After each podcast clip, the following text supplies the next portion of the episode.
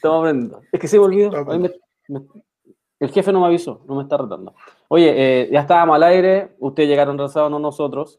Eh, ya saludamos, saludamos a Sebastián, a Inés, que están acá eh, una vez más con nosotros acá, el día, hoy día, día jueves 15 de abril ya. estamos saliendo por diferentes plataformas y diferentes redes sociales. Instagram, Facebook, Twitter, Twitch, ahí para que se, que se conecten por la que tengan mejor señal. vamos a estar comentando lo que un día súper noticioso. Eh, hoy día hemos tenido de todo, desde show en el Congreso, show fuera del Congreso, eh, una serie de situaciones que, bueno, nosotros en, lo general y en lo particular no compartimos lo absoluto, y ya dejamos claro que a nosotros no nos interesan las discusiones que discutan sobre nuestras vidas en el Congreso, pero vamos a comentar y vamos a hacer la crítica necesaria. Eh, respecto a lo que sucedió hoy día con el, con el retiro del 10%, con, con las palabras de Pablo Maltés, em, dándole también otra vuelta a lo que nosotros pensamos en realidad de lo que viene, lo que hay detrás de eso, el peligro que además puede, puede surgir detrás de eso, de, ese populismo constante, em, de esta serie de eh, contagios que no bajan, que no paran, la cantidad de fallecidos tremenda hoy día. Eh, así es que un saludo nomás a todos y, vamos a ver qué, qué, sale hoy día del Levantando la Voz RBF para poder eh, entregar otra mirada desde nuestra vereda. Eh, ¿Qué te pareció a ti, Inés? ¿Qué fue lo que más te llamó la atención de hoy día? Porque fue un día súper noticioso y como que uno no sabe por dónde partir, por dónde eh, ver este, este territorio, este Chile que, que, todos los días nos entrega de una u otra forma esa casta política, esa burguesía, todos los días nos, no, nos entrega material para, para criticar, para, para debatir, para, para comentar. Eh, lo comentaba hoy día con, con mala imagen, eh, de hecho le hicimos un tweet que para él es como ya son días feriados, porque está en el nivel que le entregan, que entrega de material el, eh, esta casta política, que finalmente él ya ni siquiera tiene que eh, jugar tanto con los diálogos, sino que pone la imagen real de lo que de, de, lo que de verdad sucedió hoy día, de lo y luego incluso escribe el mismo diálogo, porque es tan absurdo que esto referente a lo que dice Pablo Maltés. ¿Qué te pareció a ti hoy día, este día tan, tan noticioso como dicen en algunos lugares? Pucha, fue, fue un día esquiado.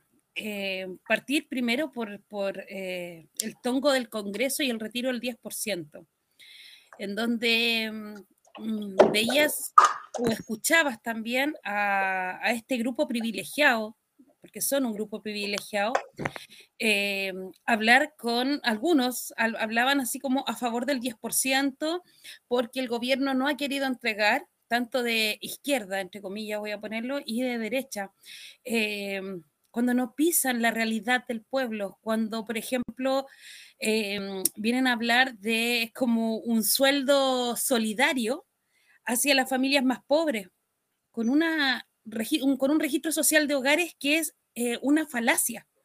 Primero hay que partir por eso. Cuando medimos pobreza en Chile, y lo hemos repetido mil veces y pueden decir que es un discurso ya repetido, pero es el discurso real que existe, es la, es la verdad, es tangible cuando tenía gente que por registro social de hogares es casi igual a Lucy, no puedes hablar de que hay gente vulnerable em, con un 40, con un 60, con un 80%. Partiendo por esa base de que es un, un parámetro de medición que es desigual, que es incomprensible para la, clase trabajadora, porque tener arriba de un sueldo mínimo, pero no, te, no sobrepasar los 600, te deja en un limbo. Y ahí ya no eres ni clase media, ni tampoco eres eh, pobre, ni tampoco eres vulnerable. Por lo tanto, no puedes acceder ni a los bonos de la clase media, ni a los del IFE. Y ahí queda, ¿qué pasa con esa gente? ¿Qué pasa con la gente, por ejemplo, que no tiene para retirar este 10%? Porque mucho se le fue la plata en el primer retiro, porque en vez de estar apatronado y ganar 300 lucas o 250 lucas, eh, cuando era así el sueldo mínimo, optó por independizarse, ¿cierto? Entonces no tiene cotizaciones, no tiene privilegio en la salud, no tiene salud pública tampoco porque pasa a ser indigente. Entonces, yo creo que hay que partir por esa base y ese es el desconocimiento de la clase política que tenemos hoy, de no saber la realidad del pueblo, de la mayoría del pueblo, de que personas viven en un sitio de, pucha, del porte de, su patio, y ni eso, sí, yo, yo, creo que es del porte del living de su casa donde viven seis, siete familias. Eh, cuando el Congreso se, se pregunta por qué la gente se enoja, por qué la gente sale a protestar, es porque no alcanza. O sea, veíamos hoy día, yo oía a Carol Cariola, eh, parte del discurso de su votación, era porque el gobierno no ha querido dar, eh, este gobierno indolente, malo, que no ha querido dar este sueldo como voluntario hacia el país o hacia las personas de este país. Pero ella desconoce la realidad Desconoce, por ejemplo, que con un sueldo de que nos va a dar, eh, ¿cuánto nos va a dar el gobierno por familia? ¿250, 300 mil pesos? Y en plena pandemia, cuando estáis sin pega, estáis pagando 300 lucas de arriendo, cuando tenéis gente que está muriendo, no por COVID, sino que por otras enfermedades, perdón, no te va a alcanzar tampoco. Entonces, igual estás obligado a salir a trabajar, igual estás obligado a un sinfín de cosas más. Eh, entonces, hoy día fue eso, escuchar a Pablo Maltés hablar estupideces. Y ¿sabéis qué? Que no lo veo como una humorada, como lo ve la, mayor, la mayoría, así como, ay, el abuelo, ay, la abuela.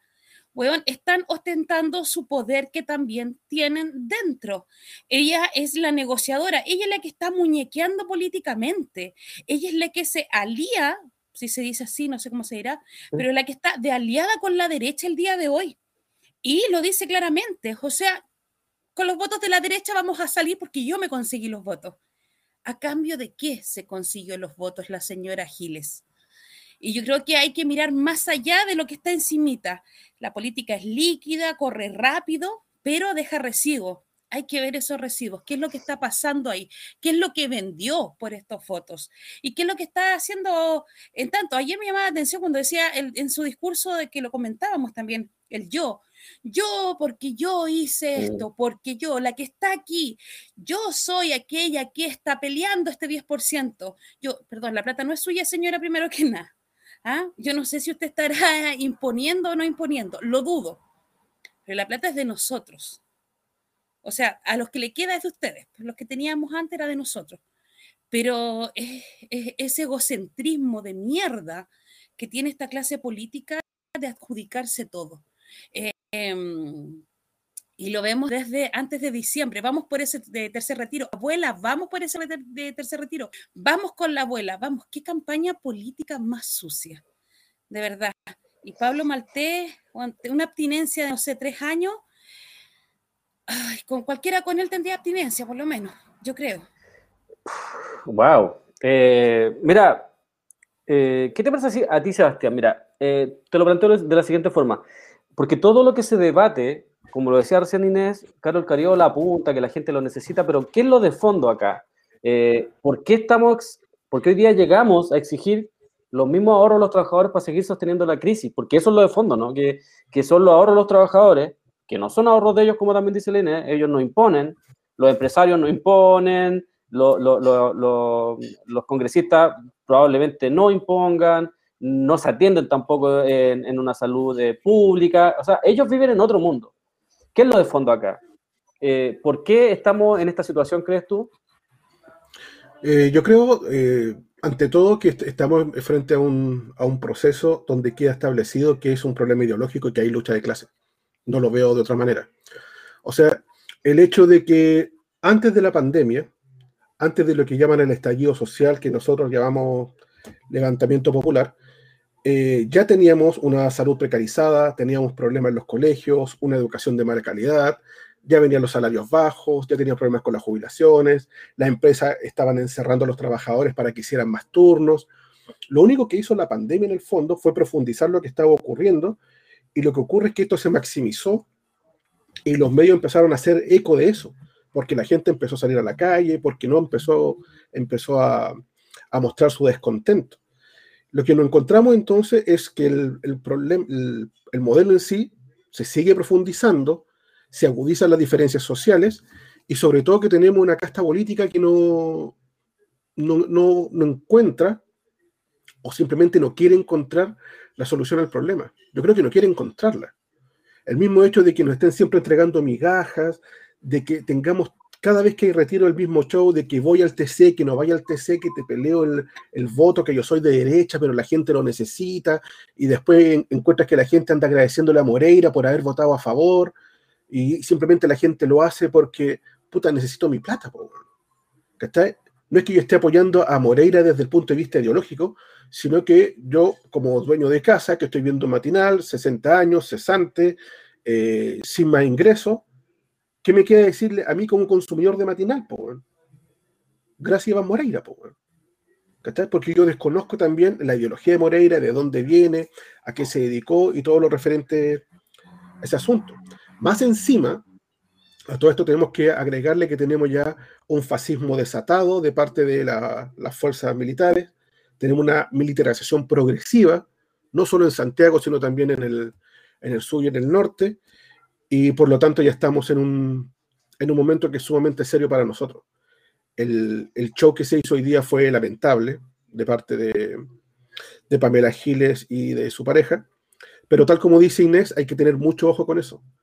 Estos no lo hacen simplemente por, por figurar, por querer estar ahí, ella es una figura que se está situando políticamente y más allá de su ego y de que ahora tenga este papanata haciendo el, el show secundario, eh, ella está aliada con la derecha.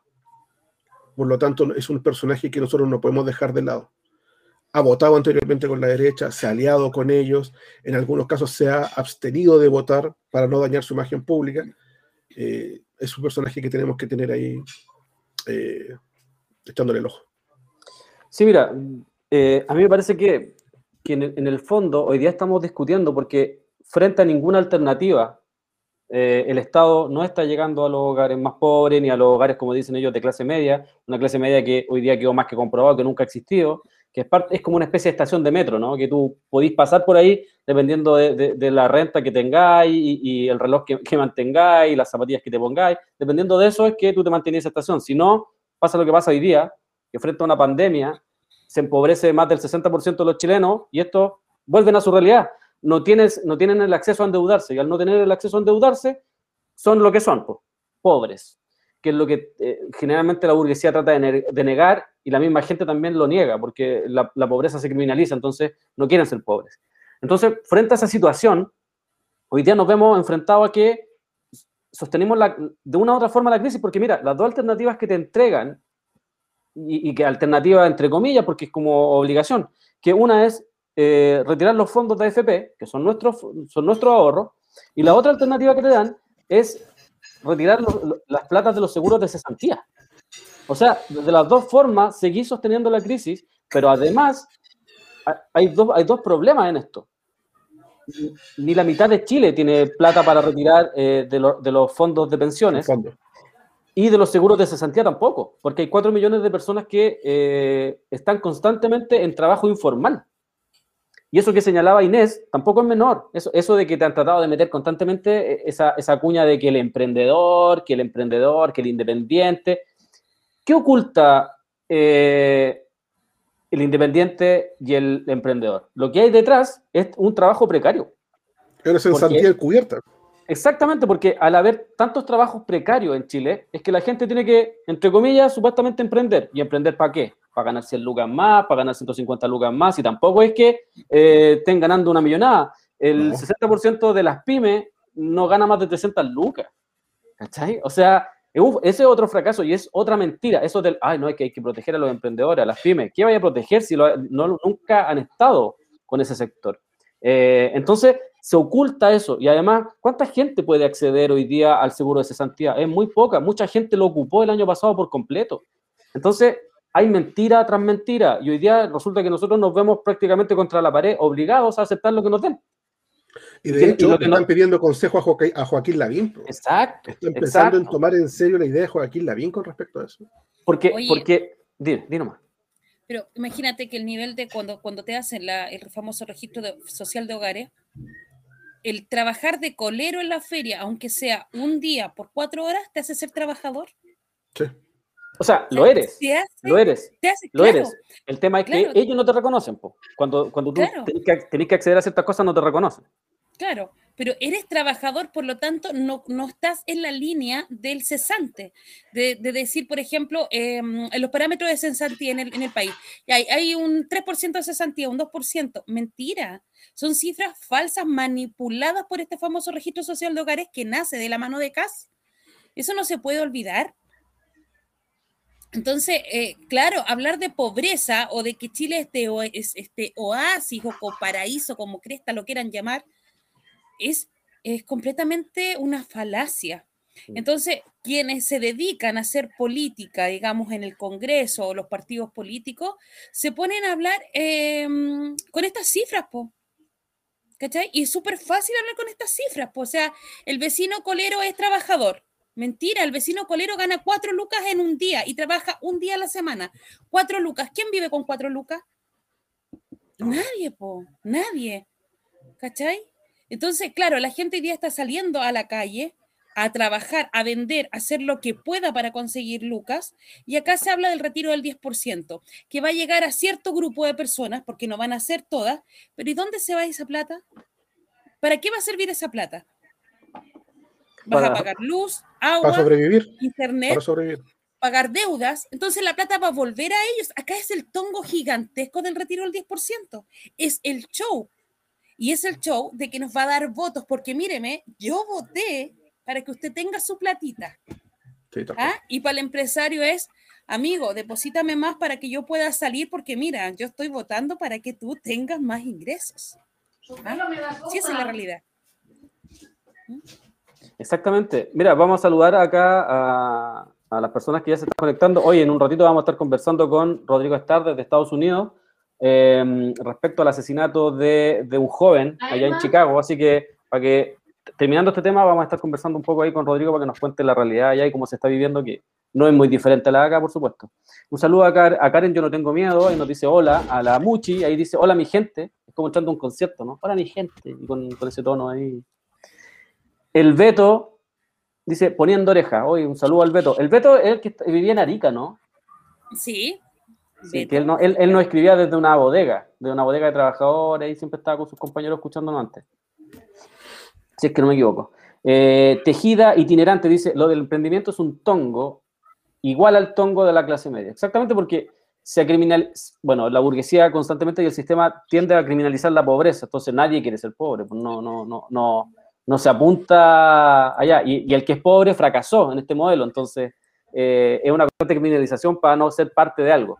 Em, emprendimiento y pymes es solo el vil lenguaje del capitalismo. Exactamente. Puros tongos para que la clase pobre crea.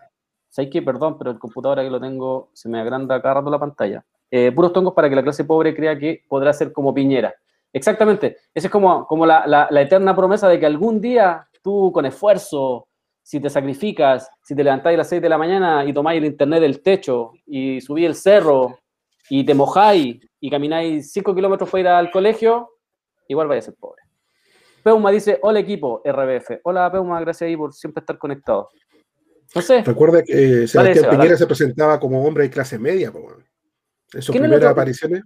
Todos se presentan como hombres de clase media, como una especie de, como, como que gracias a su esfuerzo ellos son lo que son hoy día.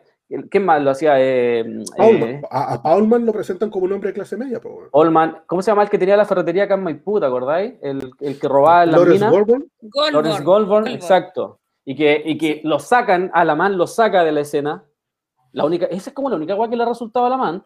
Sacó de escena a Gorens, Gorens, eh, Lawrence Goldborn, perdón Lawrence. Lawrence, Lawrence, Goldberg de Maipú. Lawrence, digámosle lo sacan, lo sacan de, de escena, que es la única como. Pero al año lo vuelven a, instalar en, en, en, Codelco, si es que no me equivoco, o en alguna de las minas. ¿Y sabéis por qué lo instalan? Y lo dicen así abiertamente. Me acuerdo de una entrevista en el Mercurio, bueno, que decían que porque él se sabía todo el tejemaneje. O sea, a lo que ellos apuntaban es que este Juan se sabía todos los chanchullos que había que Bueno, ¿No fue él el que volvió después a Sencosud, si mal no recuerdo, como gerente? También volvió a Sencosud. Era, era, era, era, parte de directorio de varias empresas después, porque él, lo decían abiertamente, él manejaba todos los chanchullos, sabía los contactos, sabía a quién, a quién había que mojar, sabía todo lo que había que hacer. Eso es Sí. Lawrence Sí, Goldberg. Y esos son hecho, en general sí, Piñera y todos estos hueones. Cencosud está en todos lados. Uno de los grandes auspiciadores, por ejemplo, de la Fundación Iguales es Cencosud. La presidenta de Iguales es Alessia Inhoque. Alessia Inhoque era el brazo derecho de Paulman. ¿Y quiénes fueron? Las hijas de Goldberg, ¿no fueron las que recibieron subsidio? Sí, ¿Se recuerdan? No me acuerdo. sí su- el subsidio habitacional. Y Sí. una de ellas también recibió una beca. Sí, oye, dice Cacerolazo a las 21 horas difundir, por favor. El Juaco nos dice, el preste Juan, dice, hola compas, qué rico Uh, verte, qué buena onda, Juaco. Sí. Buena. ¿Cuándo te nos sumas, Juaco? ¿Ah? Sí. Esa es la pregunta, ¿cuándo te nos sumas, Juaco? Juaco, era, mi Eh, día, era mi día libre y me tienen aquí obligado. Yo Era mi día libre, libre. por Yo contrato. tenía libre. Así que, hola, compa. Ahí. El, sin- el sindicato no funcionó hoy día. Sí, Sí, está- no, sí. Lo, Oye, lo quebramos. Lo quebramos. Lo voy, a, lo voy a leer acá, dice la Renata, dice, juego de mierda, es tirar migajas al populacho, realmente los odio. Eso nos dice la Renata. Eh, Caracola Bordel dice, hay una aspiración horrible a ser como la media. Es que Mm. hemos tenido esta conversación mil veces, así como, ¿qué es la media? ¿Qué es la clase media? El ¿O éxito. ¿Quiénes porque son va- clases? el las- claro. es como el camino al éxito, ¿no? Va como camino a hacer algo.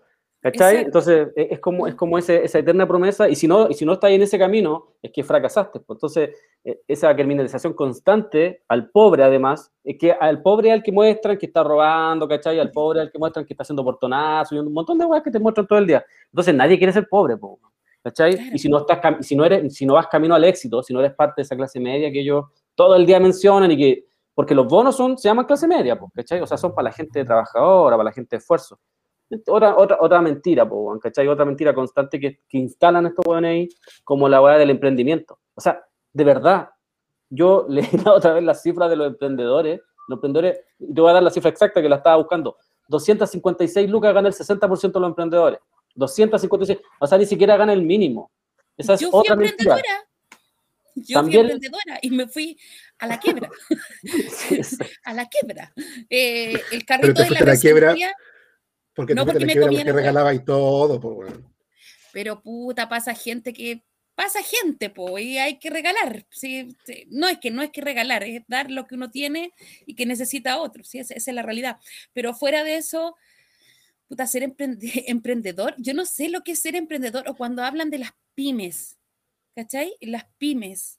Yo quedo así como, el one de Sweet tenía como 1.500 millones en su pyme. 3.500. ¿Ah? 3.500. Ese no 3.500 fue el- millones. No fue el que se lo cagó. eh, Sí, el, el- el con apellido chino, apellido coreano, no sé, ¿te acordáis?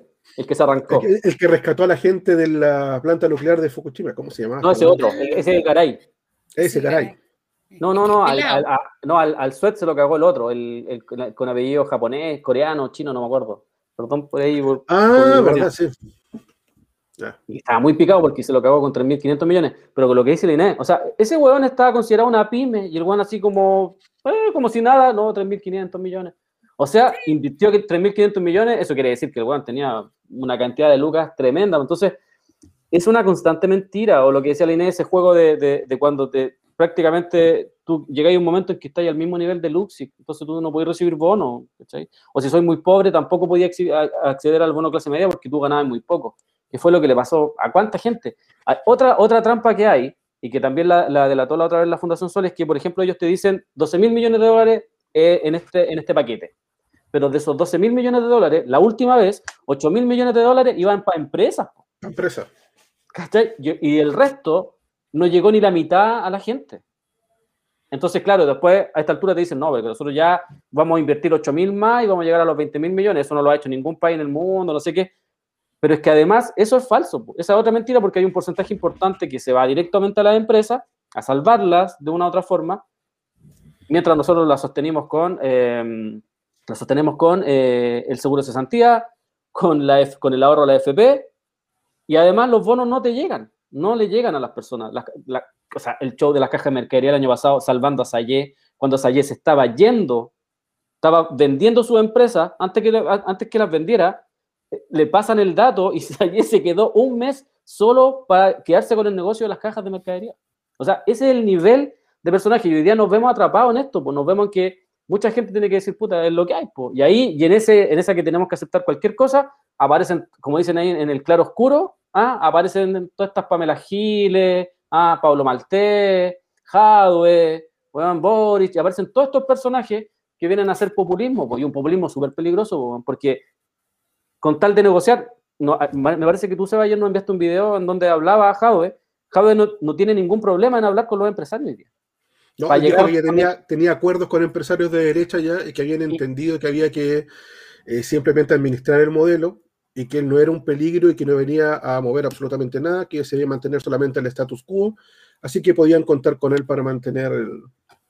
el es, lo que veníamos conversando hace rato cuando nos preguntaban, ¿no, Inés? Nos preguntaban por Jado, la gente nos preguntaba y nosotros decíamos, ojo, hay que tener cuidado porque Jado primero es un proyecto personal, ¿no? Es un proyecto, el PC se deja querer nomás, pero es un proyecto personal. Y ese proyecto personal es muy parecido al de Pamela Giles en el sentido de que él quiere llegar a ser presidente a cualquier costo. Y ese cualquier costo es súper peligroso porque ese cualquier costo significa, como lo decía en el video, grande empresario, porque cuando empieza a hablar dice, bueno, no, yo he hablado con empresarios pequeños, con gente que me está apoyando, y le dicen, ah, pero es como un sector pequeño. No, si también he conversado con grandes empresarios que están dispuestos porque saben que no quieren tener un estallido 2.0. Entonces, tú decís, ahí está, pues, si eso es. Pamela Giles, exactamente lo mismo, Taline. ¿no? Es que me recuerda a Howe, así como la óptica popular. Em, ¿Cómo se llamaba la otra? farmacia popular, óptica popular, universidad popular. ¿Se acuerdan cuando quería librería popular. así? Sí, librería. Y a la gente del Sename, así como, ¿podemos poner un Sename municipal? ¿Y alguien qué va a cambiar? Si lo que queremos es no más Sename, no queremos más AFP, no, no es que no queramos menos Sename o menos AFP, no, no queremos Sename y no queremos AFP. Queremos salud digna para todos, no para una comuna. Y eso es lo que no se entiende.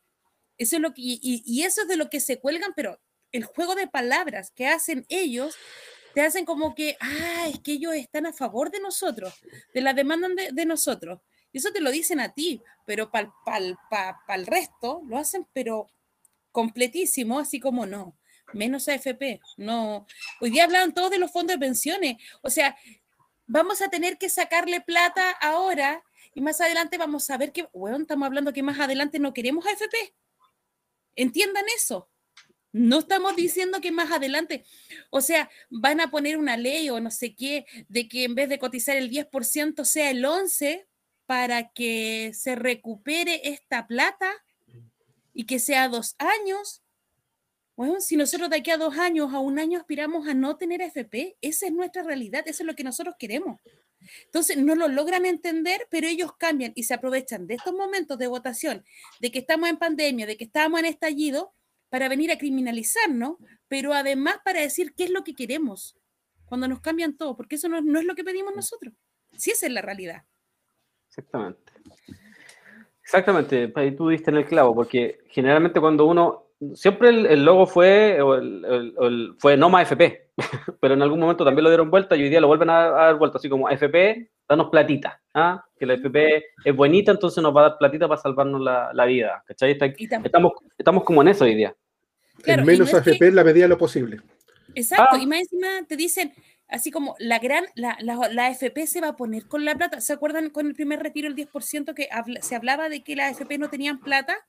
Y cuando se entrega este retiro fue como, ¿vieron que la AFP administra bien la plata? De que sí hay plata, salvándole el culo a la AFP nuevamente. Y hoy día en el segundo, tercer, cuarto retiro va a ser igual. Sí, esa, es la realidad. De hecho, se ocupó esa instancia para hacer publicidad también. Recuerda que hubo dos AFPs que se demoraron en entregarla, creo que fueron Provida y Modelo, y la competencia empezó de inmediato a hacer publicidad con respecto a eso. Sí. Y, no, y, enviaban correos y sacaron comerciales en la radio, en televisión. Como sí, pues después de que Julio César Rodríguez se enoja, después viene el comercial de AFP, pues bueno. Exactamente. Exactamente. Hoy día, hoy día un comentario pequeño, hoy día los veo en la mañana y el primer comentario es que cualquier cosa que se tenga que hacer, era el comentario de los dos nuevos líderes de los progres, era como, todo se debe hacer por la democracia, ¿ah? mediante los votos, ¿ah? porque la fuerza, la fuerza no puede existir en este modelo porque esto es democracia, ¿ah? porque no es, imposible instalar leyes y lo que sea a la fuerza. Eso no se hace. Esto es decir, pero bueno, si estamos viviendo hoy día con la FP, que la instalaron como quisieron, el modelo de, educación, la salud actual, todo lo que instalaron, lo instalaron a la fuerza y matando personas, desapareciendo, torturando hasta el día de hoy. Y cuando la gente salió a reclamar contra eso, los siguieron torturando, los siguieron asesinando, los siguieron con la represión. Entonces, ¿de qué me estáis hablando si la fuerza la han impuesto siempre ellos? ¿De qué, ¿De qué democracia y de qué fuerza me estáis hablando? Si el pueblo nunca ha tenido la fuerza, si un día el pueblo llega a tener la fuerza para cambiar esto, los primeros en salir, te aseguro que no hay a estar con Exactamente. Oye, eh, acá dice, el, el preste Juan dice, inviten, po. Ya, anote. ¿Lo anotaste, Mace? ¿Lo anotaste? Anotado. por favor. Sí. Dos, días, dos días a la semana. Eh, la Magu dice, buena, buena. Mira, la Magu cada día llega más temprano. Eso es, eso es interesante. Mamaderas con, mamaderas con vodka ultronita. Exacto. Eh, Inés, ¿puedes leer tú los comentarios? Que sabéis que se me va a la pantalla cada rato. Ya, dice Hernau, dice, ¿acaso destripando la mentalidad de tiburón? Pablo Benavides dice, buenas brocas, es lamentable escuchar a tantos con un gobierno derrotado, dispuesto a seguir negociando con un gobierno que viola los derechos humanos todos los días. Saludos, un gran abrazo. Luego dice Cosmonau, ya no estamos metiendo con la librería popular, todo porque no es un queleo. El Beto dice, al final la crisis la están pagando los trabajadores en todas las formas y aristas posibles. La Magu se ríe, manda un corazón y después dice, cariño cabros. Y saluda a la Belencita que también la vi por ahí que estaba saludando. Yo también te extraño, pero estoy con mi mami. Con mi mami. Ya lo pudiste leer todo. Oye, eh, yo los quiero invitar también antes que se nos vaya el invitado, eh, porque él es otra hora ya en, en los Estados Unidos. Eh, vamos a pasar a, escuchar un, un video. Eh, ah, sí, es que tengo pegado lo que la gente está online, pues, perdón. Perdón. Yo no sé para qué dejar conduciendo si saben que no, no, pasa nada. No pasa nada. Mira, se me agranda todo. Mira, la embarra que dejé.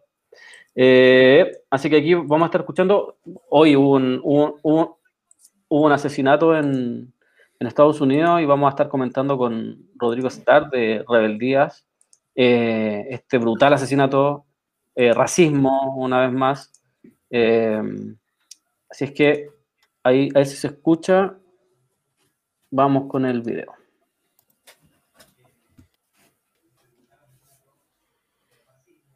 ¿Se escucha, cierto? Se escucha después, tranquilo. Ya.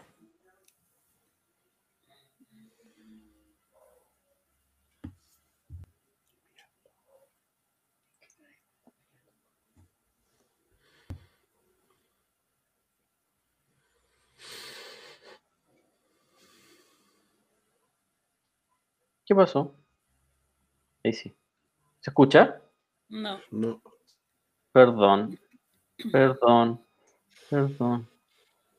Yo sé que la cagué. Espera. Where you shot?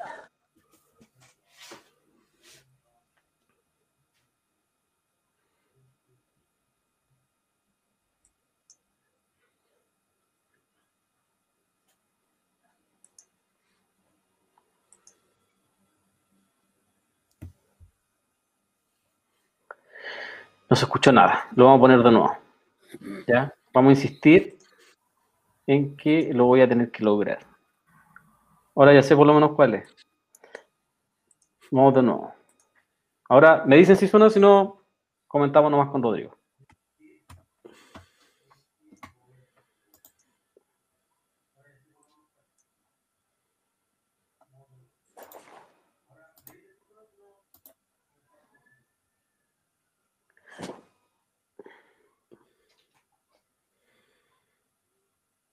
No se escucha.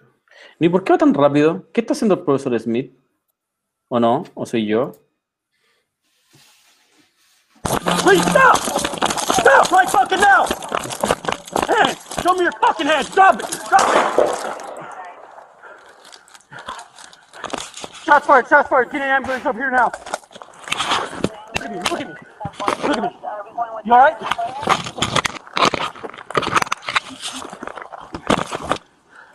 free shot.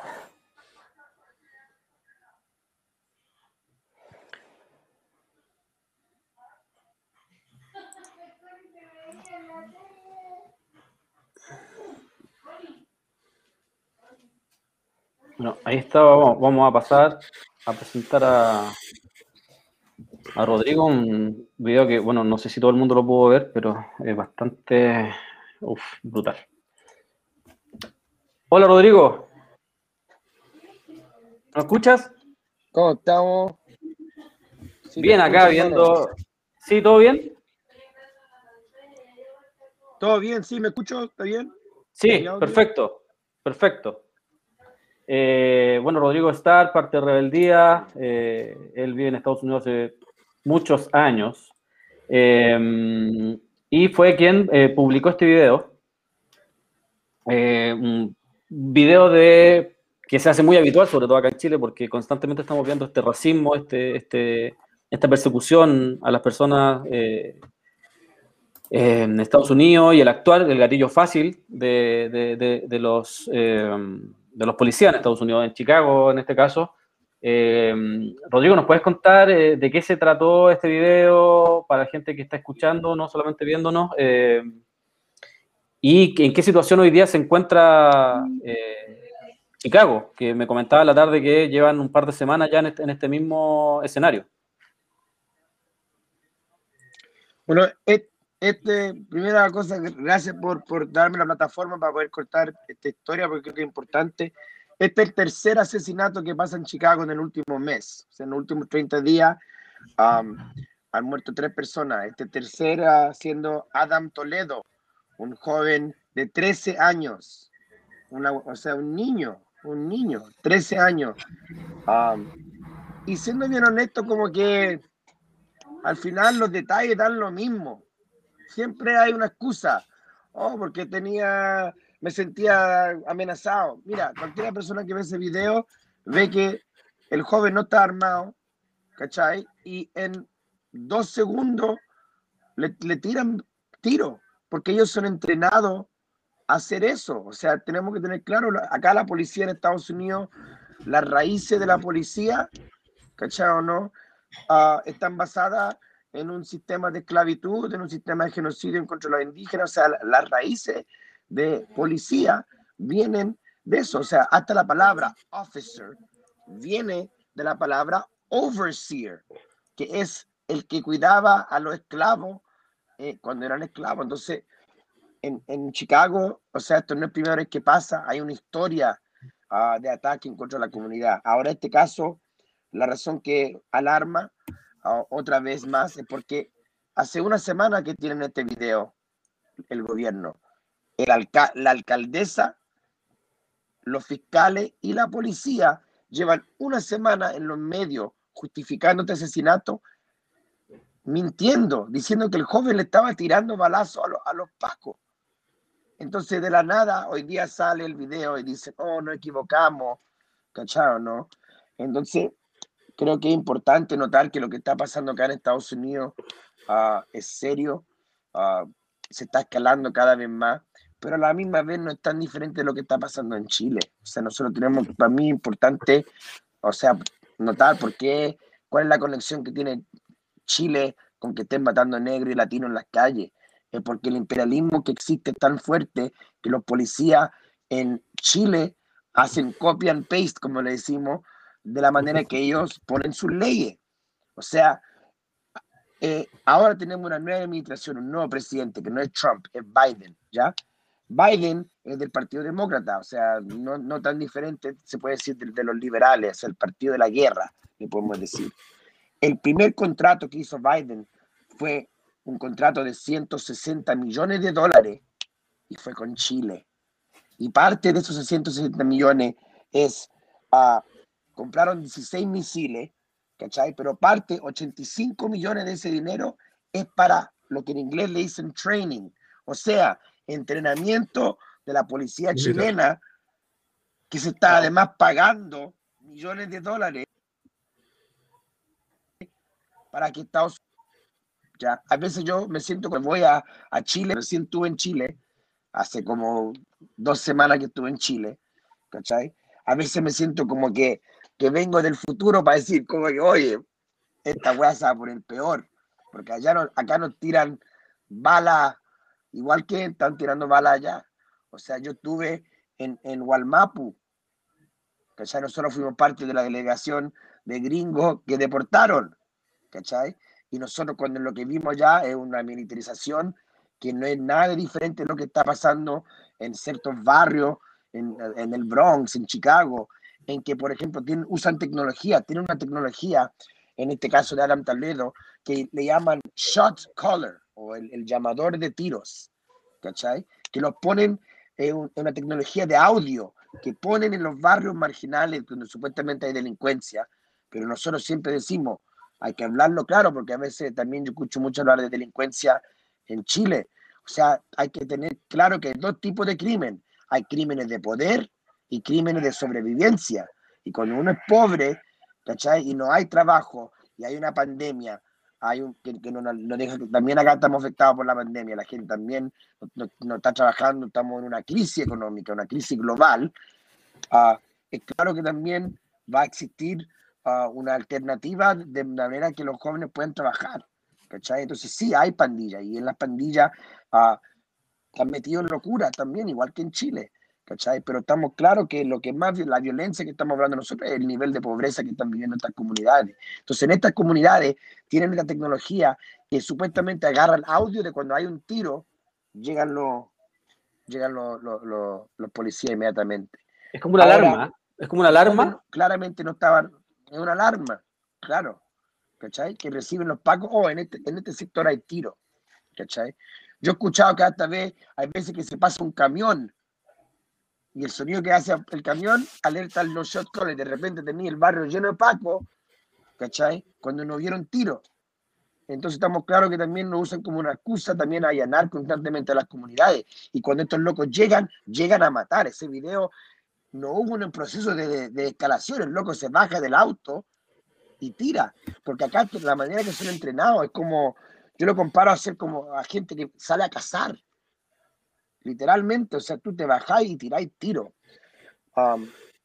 Entonces creo que es importante ver que es lo que está pasando uh, en Minnesota, eh, el mismo, la misma ciudad donde el año pasado el caso de George Floyd, que eh, hubo, que estuvo en, en, todas las noticias porque los carros quemaron los precintos y dejaron la patada luchando.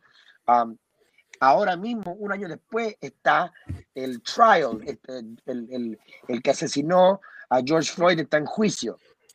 ¿Cachai? A 10 millas de donde mataron a George Floyd, la semana pasada mataron a otro joven negro de 20 años, Dante Wright, que era sin, supuestamente siempre dicen fue sin querer, y a agarrar otro, otro arma que es el taser y sin querer le tiré el balazo.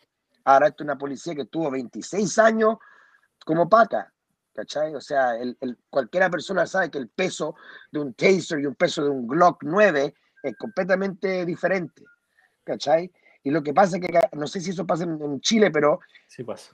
los pacos matan y después dicen, disculpa, no voy a resignar. ¿Cachai? ¿Qué trabajo en el mundo tú puedes matar a alguien y decir uno recibe el trabajo y no, no recibo las leyes? Entonces estamos claros que acá los pacos tienen luz verde para matarnos y, y está pasando. Los jóvenes Trayvon Chadwell, uh, y también el, el, otro joven que es Anthony Álvarez, dos otros jóvenes en Chicago que también murieron este mes en casos similares. ¿Cachai? Y lo que pasa es que muchas veces los pacos no tienen los videos o, lo, o los mismos alcaldes y los fiscales esconden los videos. Los padres lucharon para que el video saliera. Porque si este video no sale, sigue la narrativa que él le estaba poco menos tirándole tiro a los pacos. Ahora yo me pregunto, ¿qué pasa? ¿Qué, qué, qué tipo de sociedad estamos viviendo con un joven de 13 años baleado por la policía? Un niño. ¿cachai? Y es una sociedad que, como ustedes dicen en Chile, hasta que la dignidad se haga costumbre, en que los, los pobres mundialmente no nos dejan vivir con dignidad. Es así de simple, ¿cachai? Entonces yo creo que, bueno, yo lo reporto acá desde, desde lejos, pero creo que la lucha es internacional, yo estoy más que claro de eso. Y tenemos que hacer esas conexiones. Los pacos de los gringos son entrenados por los israelitas. Esos tiros de los, los, los más de 600 compañeros con trauma ocular, acá en Estados Unidos también la gente no sabe. El año pasado hubieron como 300 personas que con trauma ocular acá en Estados Unidos. En las ¿Por protestas, Porque ¿no? son los mismos pacos entrenando. Los, en la protesta del año pasado, en la revuelta que hubo de George Floyd, hubieron más de 300 personas que con trauma ocular. ¿Cachai? esa conexión es importante hacerla. ¿Por qué? Porque son todos estos pacos entrenados por, la, por el- los israelitas. ¿Cachai? Y esto no es uno inventando. Todo lo que estoy diciendo, ustedes pueden ir a investigar ustedes mismos después. ¿Cachai? La compañía de, de- armas, porque también es importante seguir el dinero. La compañía, la- la- las lacrimógenas que tiran en Chile son acá, en, en, Filade- en, en Pensilvania, un pueblo terrible chico que se llama ah, Jamestown o Allentown, Pensilvania. Hay una fábrica de lacrimógenas que se la venden a los israelitas para bombardear a los palestinos, a los buenos para bombardear a los, a los compañeros centroamericanos que quieren cruzar la frontera y a- y a la gente en Chile. O sea, hay una compañía que se llama Raytheon, R-A-Y-T-H-E-O-N, Raytheon. Esa es la compañía que le está vendiendo los misiles a, Chile, a Estados Unidos. Y cuando uno gasta tanto, la gente en Chile no puede ni, vivir una vida digna, lo tienen a todo encerrado con la pandemia como excusa y, y y gastando millones de dólares en misiles y 85 millones para que haya entrenamiento militar. Con, ¿A quién? Como ellos mismos dijeron, el enemigo, ¿quién es? El enemigo del propio pueblo. ¿Cachai o no? Y nosotros tenemos que tener claro que esto es una guerra y los medios, y por eso yo agradezco lo que están haciendo ustedes a nivel de medio independiente. Creo que acá en Estados Unidos falta más de eso, ¿cachai? Porque ah, los medios son el brazo también de esta guerra, el brazo comunicativo de las corporaciones y del Estado. Por ejemplo, acá llevaron una semana bombardeando ah, ah, eh, con, con la idea que el joven está poco menos tirándole tiros. Y, yo, y honestamente eso es una guerra psicológica, porque después ellos te tiran un día que dicen, ah, perdón, el video muestra la verdad, pero ¿y qué pasa con la gente que por una semana recibió esa información? La gente no, no sale a luchar por un joven que supuestamente es delincuente. Yo comparto eso que es muy importante. En Chile yo escuché mucho la palabra delincuencia. Tenemos que empezar a, a- a- a- empujar la narrativa que se dice la delincuencia existe porque existe la pobreza. Y también empezar a hacer las conexiones. ¿Por qué? Porque los pacos, la única razón que los pacos a nivel mundial existen es porque existe gente que tiene plata y gente que no tiene plata. Y los pacos son la fuerza que va a defender a los que tienen la plata. Podemos nosotros acá luchar, eh, y, pero el, el concepto de, de policía siempre va a existir eh, con tal que existan los ricos. Si el rico existe, existe una policía que va a proteger a ese rico. Es así de simple. ¿Cachai? Entonces, ¿cómo eliminamos la policía? Eliminando a los ricos, eliminando a los ricos. Y tenemos que hacer esa conexión. ¿cachai? O sea, no es, no es solo echarle la culpa al Paco bruto que, tiene- que tiene el arma. Exacto. Ese Paco bruto recibe órdenes y entrenamiento de esta gente. Entonces, acá en Estados Unidos estamos claros que eso es lo que estamos viviendo y es fuerte. Yo vi el video que uno queda impactado porque también es una guerra psicológica que le hacen en contra al pueblo. O sea, usted ve a ese niño, yo pienso en mi hijo, mi sobrina, mi sobrino, los propios cabros del barrio, o uno mismo que también tenía esa edad corriendo en las mismas calles. ¿Cachai? Entonces, bueno, yo comparto eso y yo en este momento no estoy en Chicago, pero sé que la gente está tomándose las calles ya, los cabros siguen en Minnesota, en Portland, en Nueva York. También tengo que hablar del caso de los prisioneros políticos. Nosotros también tenemos prisioneros políticos que han estado en Cana desde, los 70.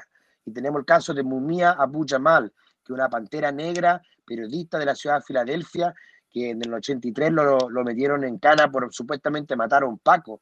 Pero él era uno de los periodistas de las panteras negras más así, más connotado, el que más tenía así audiencia, y al loco lo metieron ah, en- y le pusieron sentencia de muerte y su caso ha sido un caso mundial y lo están dejando morir, lo están dejando morir de COVID. Hoy día tuvo una cirugía en el corazón, entonces también hay que, no lo puedo hablar y no mandarle hablando del caso de Mumia Abu Jamal. Hicimos ah, libertad para Mumia Abu Jamal, libertad para todos los presos de las luchas mundiales, de la revuelta social, libertad para los presos para allá también, porque estamos claros que las, con- esas sentencias que le están dando de 40, de 15 años, de 20 años, los compañeros de las Panteras Negras se las han estado viendo en cara desde los 70. Entonces hicimos libertad para todos los prisioneros que luchan, o sea, vamos, vamos, yo creo que hasta esto tiene que seguir para adelante, no hay otra, pero um, ese es mi reporte del, del imperio, de la Yo- entraña. Nosotros, nosotros te dejamos hablar porque fue en realidad eh, un gran reporte. eh, nos pusiste al día, por así decirlo, porque cuando nosotros nos enteramos de esta historia, eh, uno hace el link de inmediato, cuando tú empezaste a contar cómo, cómo había sido el asesinato de, de este chico, de este niño, de un niño de una, 13 años, o sea, eh, uno, a mí me pasó que lo vinculé rápidamente con el caso de Brandon Hernández Huentecola acá en Chile, o con el, con el caso de- del mismo Camilo Catrillanca. Eh, de la forma en que ellos operan, como decís tú, son tipos entrenados por israelitas, por gringos, eh, tipos que eh, no es... Hay que sacar ese concepto, nosotros siempre lo decimos acá, hay que sacar ese concepto de que fue un Paco que se arrancó con los tarros, fue un Paco malo, que Crespo, por ejemplo, fue un Paco, es un Paco malo que tiene un mal historial y que, y que no, acá hay un respaldo. Por algo es que no hay ningún Paco detenido, incluso el, ases- el asesino de Camilo Catrillanca, en, en pleno juicio, al, al darlo de baja, si es que no me equivoco, recibió 20 millones de pesos. O sea, además de asesinar, lo que, lo que dan, dan por el lado es Claro, es lo mismo acá. una especie de recompensa, es una especie de recompensa por haber hecho lo que hizo. Entonces, Claro. porque, porque, porque eso es, si, ah, que, que ellos le pongan que es una subvención para no sé qué, es una recompensa por haber asesinado. Entonces, eso sucede constantemente. Los más de 400 que dejaron sin vista, que, le- que no fue eh, eh, algo casual. O sea, tú me lo comentaste el año pasado, lo que estaba pasando en Estados Unidos respecto a lo que está... Es una cuestión que es para reprimir, para, para intimidar, para causar terror, para causar miedo, como decís tú también, es parte de la guerra psicológica. Si tú salías a protestar, te vas a quedar sin ojo. Eso es. Eh, entonces, es una cuestión que uno, uno puede replicar en diferentes territorios. Pasa en Argentina hoy día cuando la gente salió a protestar con cacerolazos tremendos, porque tienen 25.000 contagiados en un día y la gente se- también está teniendo mucha hambre, pero el sistema neoliberal es el mismo que acá. Lo que pasa es que nos, nos- nos tratan de hacer como que en Argentina fuese diferente.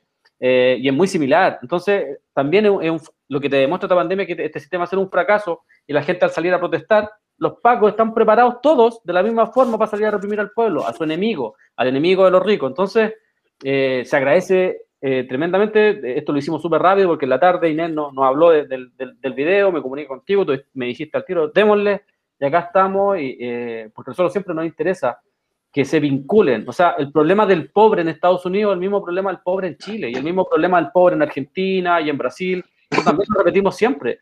Eh, el problema es ser pobre, y el problema es ser pobre en cualquier territorio. Da lo mismo donde estés. Si tú eres pobre, vas a tener los mismos problemas, mayor y menor medida, con algunos matices, pero vas a tener el mismo problema. Tus problemas siempre van a ser los ricos y van a ser quienes dominan el sistema, la clase dominante eh, y sus perros. pues, si son sus perros, son con quienes eh, protegen el modelo, con quienes protegen el sistema. Los primeros que salen acá al minuto que la gente sale a protestar son los pacos y, y van a disparar. Uno de los casos más emblemáticos fue hace muy poco de una profesora que había sido ninguneada por el ministerio, por el ministro de Educación, salió con un cartel, con un cartel a decir, a, a- a- se paró en la Plaza de la Dignidad sola con un cartel en donde decía que el ministro, que el ministro no los ninguneara. Y lo que recibió fue una bomba lacrimógena en su cara. Le fracturaron la cara y está perdiendo la vista. Eh, ese tipo de cosas pasan y le van a pasar a cualquiera. No es necesario, incluso no es necesario ni siquiera salir a protestar. Acá siempre nos dicen, bueno, pero es que la gente que va a protestar y todo, como si eso fuese eh, normal, como fuera natural. Y uno siempre le dice, bueno, si esa es tu excusa, entonces explícame por qué Fabiola Campillay quedó ciega. Si Fabiola Campillay iba para su casa, o sea, iba para su trabajo. Entonces, da lo mismo la justificación, porque además el protestar es un derecho y nosotros también lo, lo reivindicamos y la lucha callejera es un derecho y, es- y además, para que todos los progres sepan, es el primer derecho, porque es el derecho que protege todos los demás derechos, porque cuando tú perdí algo, perdí Claro. derechos laborales, perdí derecho de educación, perdí, perdí derecho de salud, el único derecho que te puedes reivindicar todos los demás son el derecho a la protesta y el derecho a la protesta directa. Y sabemos que las otras son arreglines, que son Claro. constantes acuerdos que nos hacen perder más que ganar. Entonces, eh, podríamos tener, de hecho, podríamos tener un, un reporte semanal tuyo acá, para que nos vayas contando y para que la gente vaya haciendo el vínculo, que la gente vaya haciendo el link de lo que de verdad pasa y que pasa en cualquier parte. Eh, acá Estados Unidos hoy día pasa por una crisis tremenda. Estados Unidos siempre mantuvo 40 millones de pobres extremos, siempre, siempre lo ha, lo ha tenido ahí. Pero hoy día, con la crisis, eso se amplió, ¿no? No, sí. Yo creo que o sea, la, la crisis está fuerte. Ha- Han muerto más que 600 mil personas. O sea, más que medio millón de personas ha- han muerto y eso, o sea, para hablarlo claro, han, han arrasado. O sea, así en los barrios pobres, mi propio barrio en el Bronx, no te puedo mentir, como siete de los, o sea, vecinos han fallecido, papás de amigos, mamás de amigos, mismos compañeros así que uno conocía, um, ha sido bien fuerte. ¿cachai? Una, consu- una Y consulta, eso también con la... Una consulta. Acá en Chile, hace poco apareció un gráfico en donde Ya. las personas que más mueren por COVID son en los sectores más pobres. ¿Pasa eso también allá en Estados Unidos? Claro. 100%, 100%, porque lo que hay que hablar claro es que ya el, el, el COVID afecta a la gente que tiene el sistema inmuno ya com- comprom- comprometido, en el sentido que ya, ya en los barrios pobres ya hay diabetes, sida, ¿cachai? o no? O sea, alta presión, problemas cardiovasculares, de corazón, o sea, de todo tipo de problemas de salud van con la pobreza. Es parte de ser pobre, no tener, acceso a una vida con salud, no tener acceso a comida saludable, no tener, o sea, no tener acceso. ¿Cachai? Entonces, 100% eso está pasando. También hay, hay, hay, cuando hay menos educación, ¿cachai? ¿No? Hay menos acceso a también cómo cuidarse. Entonces, tú también creo que lo que está pasando eh, es algo mundial. Los pobres somos los más afectados, ¿cachai? Y a la misma vez somos los más controlados, porque, o sea, yo lo veo, allá en Chile se ve, yo estuve allá y está así como que los fines de semana quería salir y estábamos todos encerrados, la semana todos encerrados. Um, acá, no, el, acá el capitalismo es tan fuerte que no, no se van a dejar encerrar, prefiere que la gente muera y que siga corriendo, pero sí ah, la policía está controlando, por ejemplo, con la excusa que no tenéis tu máscara puesta, los pacos se bajan y le sacan la concha y su a todos los cabros. Es constante por la excusa de no seguir lo- la, las reglas sanitarias de la pandemia. Los locos tienen luz verde para entrar y, con esa razón entran. Ahora, para contar, en Nueva York legalizaron la marihuana hace como un mes. Y ese era antes, era la luz verde. O sea, ahora en la pandemia, ah, ya que no tienen la marihuana, en la pandemia.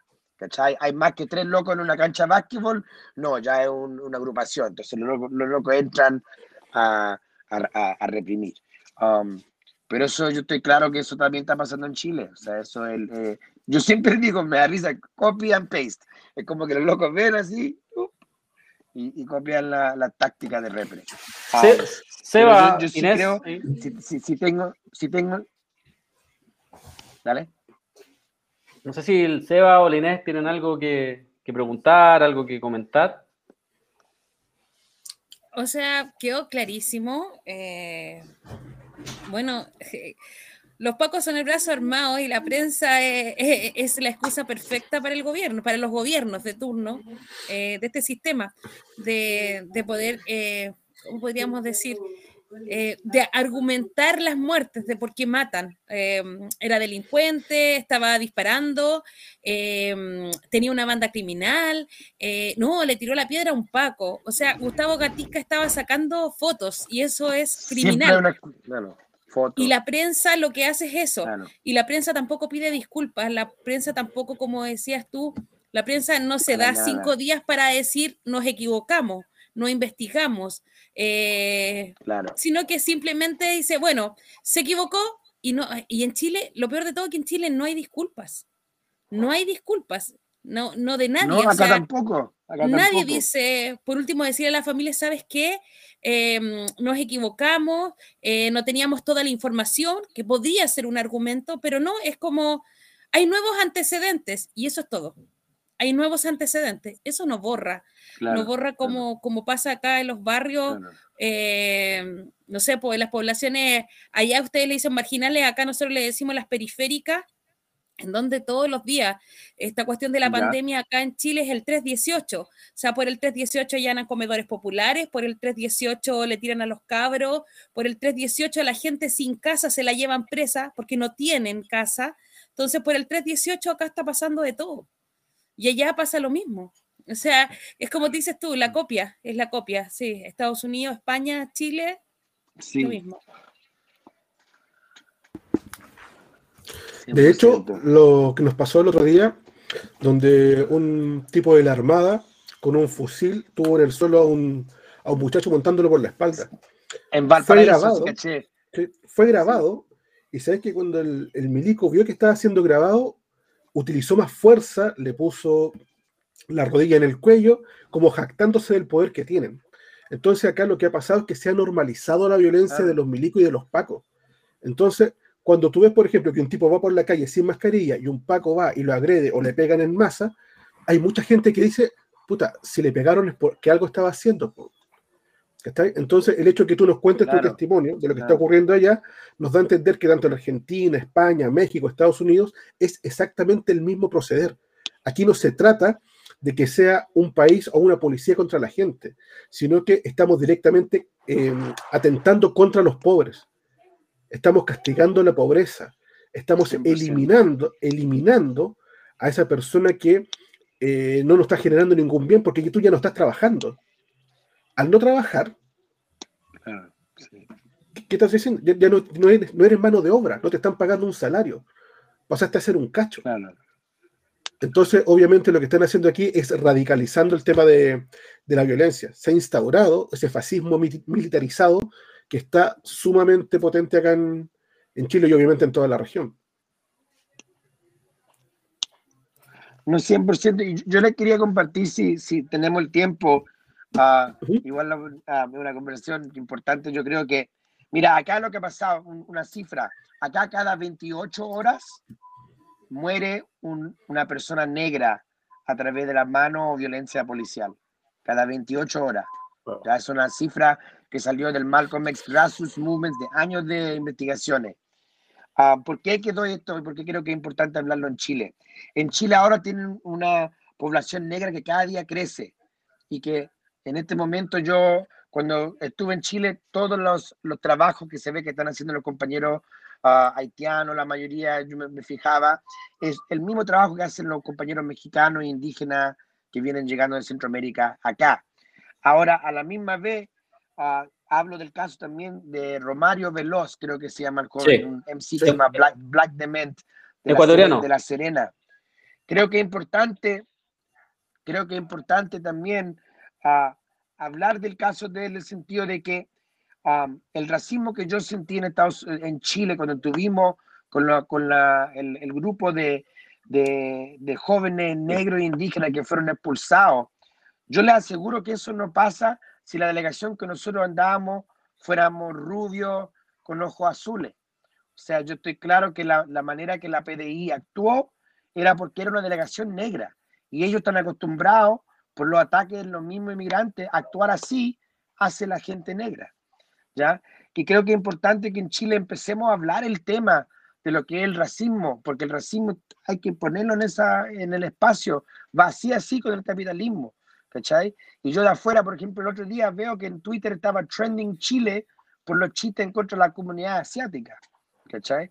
Y ahora yo lo digo en buena onda, pero creo que como compañero, hasta compañero del sector que se puede decir de izquierda, de revolución, tenemos que empezar a, deconstruir ese mismo colonialismo que tenemos adentro, porque yo lo vivo en Chile mucho, o sea, hay mucho la talla anti-gay, la talla anti-negro, anti-asiático, y lo que pasa es que Chile en este momento es un Estados Unidos en Latinoamérica, y hay que verlo como la razón que la gente viene llegando ¿cachai? Es porque de cierta manera hay dinero que corre en Chile. Es, los inmigrantes no están llegando a Chile por ninguna razón, ¿cachai? Porque Chile es un modelo neoliberal que, que fue el ejemplo y el experimento en, de, Latinoamérica.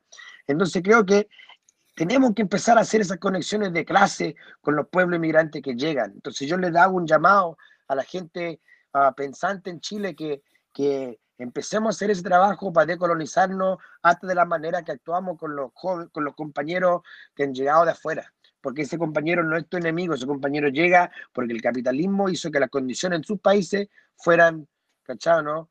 Uh, imposible vivir. Ahora, yo no tengo quizás el mismo sentimiento con la gente, los fachos que se vinieron de Venezuela, esa es otra conversación pero también creo que tampoco podemos ser ciegos, que también hay gente trabajadora que se vino de Venezuela, que en su momento también tuvo que venir porque por razones de bloqueo, todo lo que se puede hablar, tuvieron que salir del país, que también son, son víctimas de lo que es un, mundo global que ataca a los pobres. Entonces yo hago, hago ese llamado nomás y digo justicia para el compañero a Romario Veloz, Black the Man, tuvimos el honor de compartir con su, con su mamá Sí. ah, para lo que fue parte del documental. Entonces, quería dar esa nota también y también ah, dar un, un saludo bien, bien grande a la familia de Cristian Valdebenito, a la compañera Puente Alto, que también pudimos compartir con ellos, decir justicia para ellos ah, y también justicia para, para uno de los compañeros en Buin, que es Mario Acuña Mario Acuña. que fue, Está que fue dejado en un estado vegetal. Yo tuve la,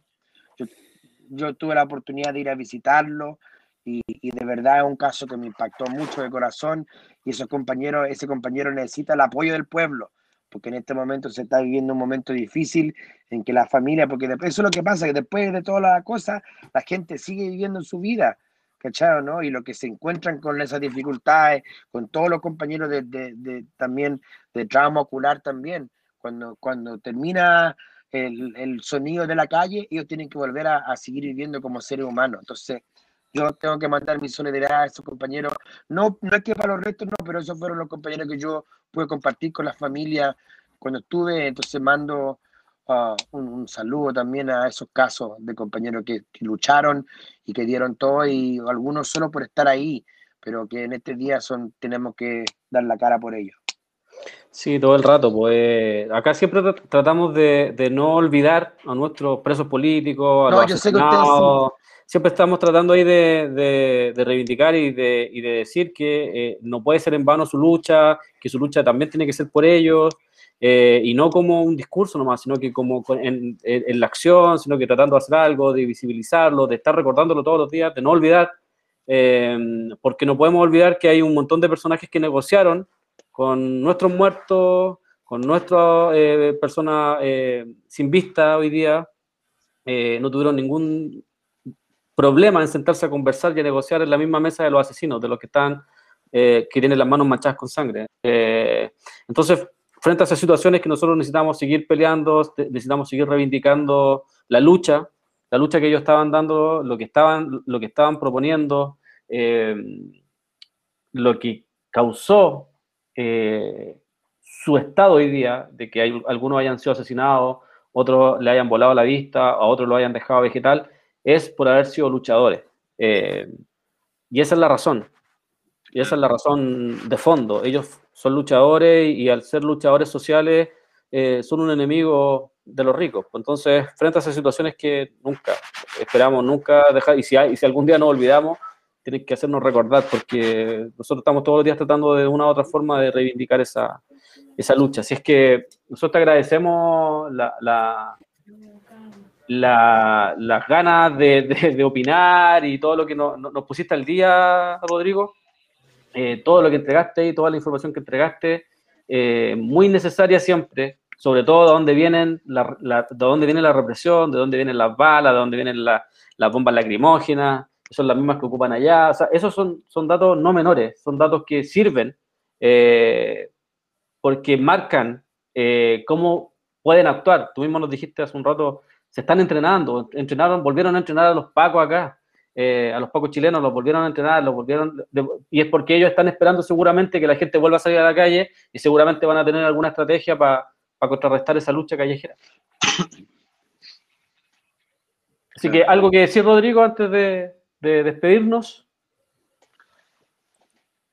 Gracias por tenernos y para adelante. Y ah, aquí estamos, cu- cuenten conmigo. Sí, Gracias, Rodrigo. gracias. Lo Gracias. sabemos. Muy bien. Un abrazo. Oye, vamos a leer un poquito. Sí, ¿Se me, se me escucha? Dice la lluvia, dice, recordar sábado 17 de abril, jornada solidaria internacional con los presos subversivos y anarquistas de la liberación mapuche y de la revuelta en huelga. Derogación del artículo 9 del DL 321 y restitución del artículo 1, artículo 1 de la misma. La solidaridad no muere por el aislamiento, prevalece en las manos activas. Eh, Gaby, Gaby, Gavilán dice, todos los pacos son bastardos. Albajé dice, bacán el compa, contrátenlo como panelista también. Ronat dice, ah, se me perdió. Eh, tururú, voy a ver si puedo bajar acá. Esto se baja. No se baja. sí, tiene nada. una, una- una- sí, tenía una barrita al lado, mira. Por eso yo tengo problemas con el compu, no sé por qué. Cada vez que empezamos a hacer programas empiezo a dar jugo. Ya. Eh, dale. Dice Inés Consulta, ¿continúan con el ropero comunitario? Por el minuto no. Vamos a estar avisando cuando vuelve el ropero solidario. El Peuma dice, inviten de nuevo a Rodrigo. Eh, y en Facebook tenía uno de, espérame, te lo digo al tiro.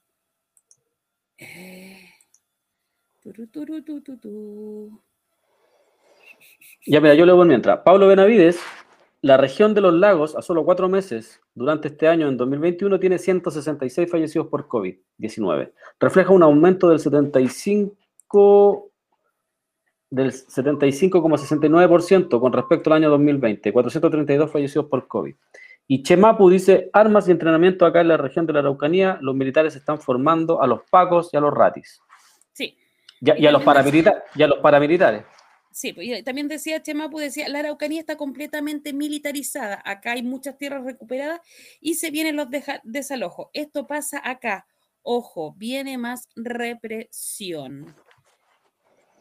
Así. Eh, Eh, Alba G dice, ¿el invitado es un chileno patiperro? No. eh, Rodrigo vive, si es que no me equivoco, nació en, en- en Estados Unidos, porque él es hijo de exiliados. Caracola Bordos dice, qué bacán, cabrón, gracias por darnos una perspectiva más global de la represión. Rodrigo Martínez Paulaza dice, protect and serve a los cuicos. Eh, creo que por ahí vamos, ¿no? Sí, la, la Muchi dice, acá ser pobre siempre es castigado. Exacto. Y Al- Alba G dice, bacán el compa, contrátenlo, como panelista también. Sí, creo lo mismo. Que ten- ya te- bueno, ya hicimos dos contrataciones, ya tenemos al, al Preste Juan y al Rodrigo los tenemos ya listos. Así que, para que tengamos más días libres. Eh, vamos a comentar de fondo, o sea, más, más, más de fondo el tema de Pablo Maltés. ¿Les parece o no? ¿O, lo- o, o- ya les- estuvo bueno ya lo que comentamos era suficiente? Ay, eh, Dejen de decirle abuelo al pelotudo ese, por favor, y a la abuela, dejen de decirle abuela. Dice, la Carmen dice, buenas noches, alcancé a escuchar a Rodrigo y cada palabra era hablar de Chile. Exijo ese tercer refuerzo. Ahí tenemos, Sí. ahí tenemos, sí. Sí, Sí, ahí, sí. te- ahí tenemos un tercer refuerzo. Sí, tenemos un tercer refuerzo sí, ahí. Y muy buen refuerzo porque los refuerzos estaban siendo, lo- los anteriores refuerzos estaban siendo como los refuerzos de Colo Colo. ¿Ah? Oh, ay, dolió eso. No, pero no los que están aquí, dije los refuerzos que no están. Sí, pero eso digo, dolió eso. Dolió. O los- dolió, son como blandi. sí. ¿ah? Oye, los que saben de fútbol van a cachar.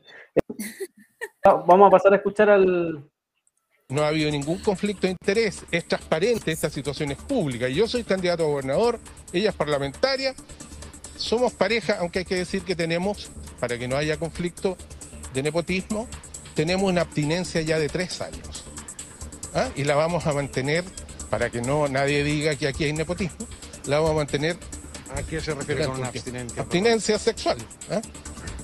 Lo ¿Y que por- hacemos por es qué? para ¿Por que la qué, tranquilidad Pablo? tuya. Ya que lo hay mucha gente contando, que cuestiona lo ¿por del nepotismo. Estamos en una etapa en que mantenemos abstinencia. Pero lo sexual no conlleva y no tiene nada que ver con el aspecto verdad político. La se, pareja- son no, no, no, pareja, pero la pareja- siendo pareja al margen No, de la somos pareja política. Son pareja amorosa, igual. ¿Cómo se define una relación de pareja? En lo Pero, afectivo, Pablo,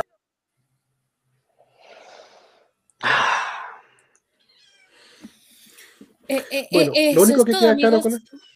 Mira, lo único que queda claro con esto es que tres años sin sexo, sin sexo, eh, Pamela, ¿cómo se llama esta candidata? Pamela Giles. Giles. Ya.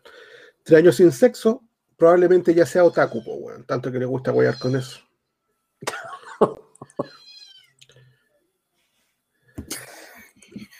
¿Qué, qué voy a decir, Irene?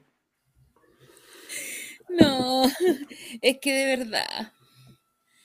Ah, Carlito 1780 dice, según ustedes, ¿qué candidato sería el mejor pa- para ser presidente de Chile? ¿Y quién te dice que nosotros estamos buscando un presidente? Yo no quiero presidente. Yo no quiero presidente, no quiero capitalismo, no quiero este modelo, no. no, no Claro, nada. o sea, No. muestra- a ver, nómbrame uno, uno que esté fuera de toda, de todo el capitalismo. Porque si me dicen Hadwe, no es la forma. no es la forma. Es el- bueno, vaya a tener de nuevo a Marco Enríquez, po. Seguro. Y ahí la ah, el candidato. Sí. El candidato Sí. eterno, sí, pues. Sí. Weón, sí, deberíamos, insisto, yo voy a insistir, weón, hagamos una campaña, un día de presidente Meo y lo sacamos para la ya, ahí tení ya un día de presidente, weón. Y sale a hablar, sale por el balcón y sale con la Karen, para que también dejes de chuparle sangre a la Karen por pulmones vírgenes, weón. Eh, es tremendo ese. Pero en realidad, yo creo que la discusión es, ¿vamos a seguir con la discusión de buscar candidatos en serio? Si esa ya no resultó, llevamos 200 Pero- años. Por eso, ¿cuánto tiempo? años. Oye, mira, acá dice la Ayekiagun, dice, es una burla que planteen que solo porque no hay relaciones sexuales, no hay una apuesta política familiar. Es reírse en nuestra cara. Es lo que ustedes decían al principio, Sí. que es peligroso que se juegue con ese discurso porque la gente eh, no siempre está informada con respecto a lo que pasa. Entonces, el hecho que ellos den a conocer, oye, pero solamente somos pareja política, no hay ningún otro interés acá, hay mucha gente que se puede creer ese discurso. ¿sí? Aunque te parezca ingenuo, aunque Sí. te parezca que como alguien se va a creer eso, hay mucha gente que lo, que lo puede Y- considerar. Y porque eso tiene una causa, po. o sea, acá cualquier discurso cala muy rápidamente porque no hay mucha reflexión, porque no le han Bueno. permitido, a la, no le han permitido a la gente reflexionar. Entonces, cualquier discurso, Cas, Pamela Giles, Meo, cualquier discurso así como populista, todo va- igual cala, porque la gente como que le hace sentido, ¿cachai? Porque claro, hay, hay muy poca reflexión, hay muy poco tiempo para reflexionar, hay muy poco tiempo para debatir, para comentar, para criticar. Entonces, como no existe, es, es hoy día aún, no existe esa, esa, no sé, esa como relación entre el discurso que se da por televisión y lo que recibe la gente, como dice el Seba, eh, es peligroso. Y es, y es peligroso además porque estos personajes son peligrosos, porque lo que ellos buscan detrás de esto es escalar, es escalar en el poder. Y para escalar están dispuestos a cualquier cosa. O sea, no es por ir para atrás, pero creo que hay varios, varios eh, incluso dirigentes políticos dentro de la institucionalidad de los años 60, de los años 70 y de los 50, que yo creo que no estarían en esta, ¿cachai? Ellos, ellos apostaban a otra cosa, apostaban de hecho a la reflexión, eran los menos, pero apostaban a la reflexión del pueblo, apostaban a que el pueblo reflexionara en torno a ideas, que se construyera dentro de un proyecto popular, no a levantar eh, estos especies de, de- de- de comodines, ¿no? Que pueden estar en un lado o en otro, porque Pamela Giles lo ha demostrado. Pamela Giles puede estar sin ningún problema votando con la derecha hoy día, mañana votando con, con- con la supuesta izquierda neoliberal, después con el centro, a ella le da lo mismo. Mientras le sirva para seguir escalando y para apropiarse de luchas que tampoco son de ella, no tiene ningún problema. Entonces, ins- insisto, eso igual es peligroso porque podemos terminar con un Duterte sin ningún problema. Sí. Sin, sin ningún problema. Bueno, si quieren hablar de parejas políticas, bueno, ¿qué pasó con Villalobos y Bachelet? La pareja de la, esa fue la pareja del año 2018, ¿no? ¿Ah? Sí. Fue la pareja del año 2018. 2017, 2018, sí. 2017 2018. 2018. O sea, Operación o sea, Huracán, exactamente. eh, prisión peligroso. preventiva, para que vean. Y, y, y- y nexos por, por poder. Estábamos hablando de la presidenta y el general. ¿Ah? ¿Qué más? ¿Ah? Oye, dice, la Yecantiu dice, buenas noches, cabres, no los había saludado. Eh, la María Luz dice, 13, ¿qué, qué chucha, carabineros no sacaron a las niñas de la casa de su padre tras orden de tribunal de familia. Al día siguiente fueron asesinadas. Exacto. Sí, fue un, un caso de que fueron los pacos a sacar a los, a los niños de la casa del padre y resulta que cuando llegaron, llegaron pacos de San Bernardo y de Puente Alto. Y no sabían quién tenía que hacer el proceso. Por lo tanto, no lo realizaron. Al día siguiente aparecieron los dos chicos muertos y el papá se suicidó. O sea, claro, lo que entrega la noticia el día de hoy es, eh, bueno, esto pasó antes de ayer en la noche. Eh, eh, ayer durante el día se hablaba de que no había, o sea, hasta Carabineros salió a desmentir que había orden de retirar los menores. Eso fue lo que dijo Carabineros. El día de hoy sí se sabe que había una orden, pero que, con, qué se, excusa Carabineros es que llegaron junto con la mamá a la casa del progenitor a retirar estos, estos menores. Mientras hay una discusión la orden del Tribunal de Familia era sacar a los menores de ahí y entregárselo a la madre. Y en la pelea que tuvo la madre con el padre, la madre decide dejarlos y carabineros, en vez de hacer, digamos, efectiva la orden del tribunal, lo que hace es hacerle caso a la madre. ¿Qué pasa el día en la noche? Fue que estos menores fueron asesinados por el papá. Menor de 11 años y el otro no recuerdo, perdón. Las dos niñas. Sí, pero... Mira, a mí, a mí me tocó escuchar al hermano del, de la persona, del hombre que asesinó a las niñas.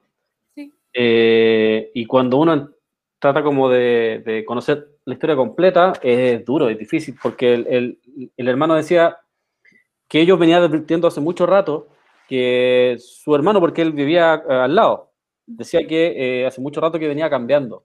Eh, estaba pasando por problemas laborales, estaba teniendo problemas familiares, por la misma situación económica que estaba sufriendo, y el tipo había, había caído una depresión muy fuerte.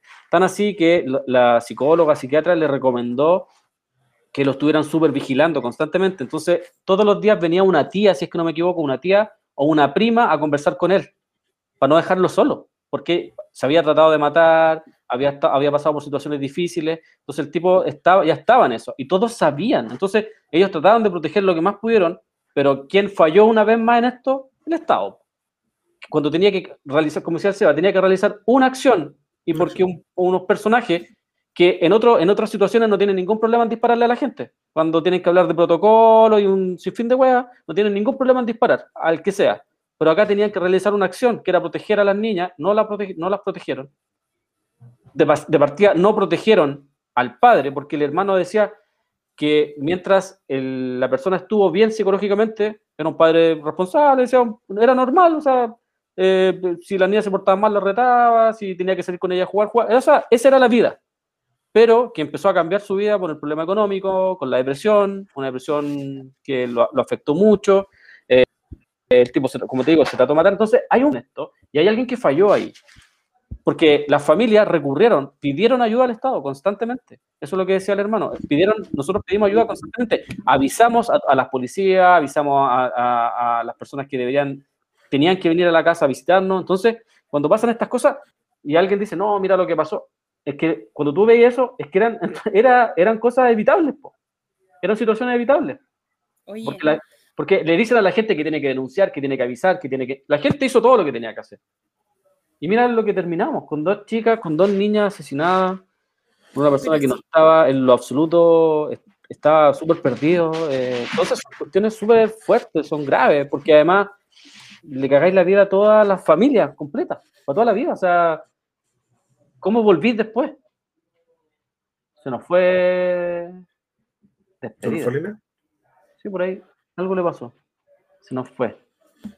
¿Dónde está? ¿Dónde está? ¿Dónde está? No sé, no está ahora. ¿Puedes leer los comentarios, Carlos, que no tengo cómo bajar, por favor? Ya, yo voy a leer. Alguien por ahí decía, no se metan en la cama los demás. Perdón, yo voy a hacer un comentario aquí. Eh, voy a arrancar con los tarros. No nos metimos nosotros en la cama de nadie. Fueron ellos los que pusieron la cama acá. Eh, y de hecho, nosotros bueno, son los temas de Alcoba cuando involucran directamente las decisiones que se toman a nivel estatal y de gobierno, como ocurrió con Bachelet y Villalobos. Exactamente. Por un lado, eh, fue Pablo Maltés con Pamela Giles quienes pusieron la cama acá a todo el mundo. Y Bachelet protegió a, a, a, Villalobos, responsable de la operación Huracán. No lo sacó porque era su pareja. Y eso lo saben todos. Todo, es como un secreto a voces. Nadie lo ha querido comentar y todos se escudan en que tiene que ver con no meterse en la cama ni en la pareja. Perdón, cuando están asesinando personas, cuando le, realizan montaje al pueblo mapuche, ya ese personaje es intocable, porque Bachelet quien lo decidió, que fuera intocable, eh, que sí tenemos que hablar de eso. O sea, sí hay que hablar de eso, porque está influyendo en la vida de los demás. A mí me da lo mismo su polola, su pololo, con quién esté, si es pareja, si no es pareja. Me da lo mismo siempre y cuando no tenga que ver con las políticas eh, que nos incumben a todos. Y en este caso sí, sí, sí había una incumbencia eh, y muy grave. O sea, lo, en lo que desencadenó la operación Huracán, con personas detenidas, con personas presas, mal procesadas, con montaje, Eh, de hecho, el nombre del profesor Smith es precisamente por un, por un personaje que fue reclutado por, por eh, Bruno Villalobos. Eh, y Villalobos, hay que recordar que cuando llega Piñera, él lo saca. Si hubiese seguido Bachelet, hubiese seguido alguien más, probablemente se hubiera mantenido ahí. Él creía, y él, y él lo dice, se sentía protegido. Tan así, fue tan protegido, que Piñera le da días, le da un par de días para que él presente la renuncia. Y en ese lapsus de días, él no se preocupó de hacer la renuncia, de lo que se preocupó fue de sacar plata directamente del cajero, la plata que, habían, que, que- había mal- malversación de fondos. Entonces no me hablen de hablar de la cama a los demás, no tienen, ¿qué- qué- ¿a dónde la dieron? Primero, Pamela Giles y, y Pablo Martés pusieron la cama ellos en pantalla, no nosotros. Y segundo, Bachelet gobernó pololeando con Bruno Villalobos y, producto de ese pololeo fue que lo protegió y, producto de esa protección es que Bruno, Villalobos se sentía con la potestad para hacer Operación Huracán, eh, la, otra operación que, la, la Taurus parece que fue la otra donde también estaba metido, eh, realizó malversación de fondos, vino el, el Paco Gate, un sinfín de cuestiones que fueron protegidas por Michelle Bachelet.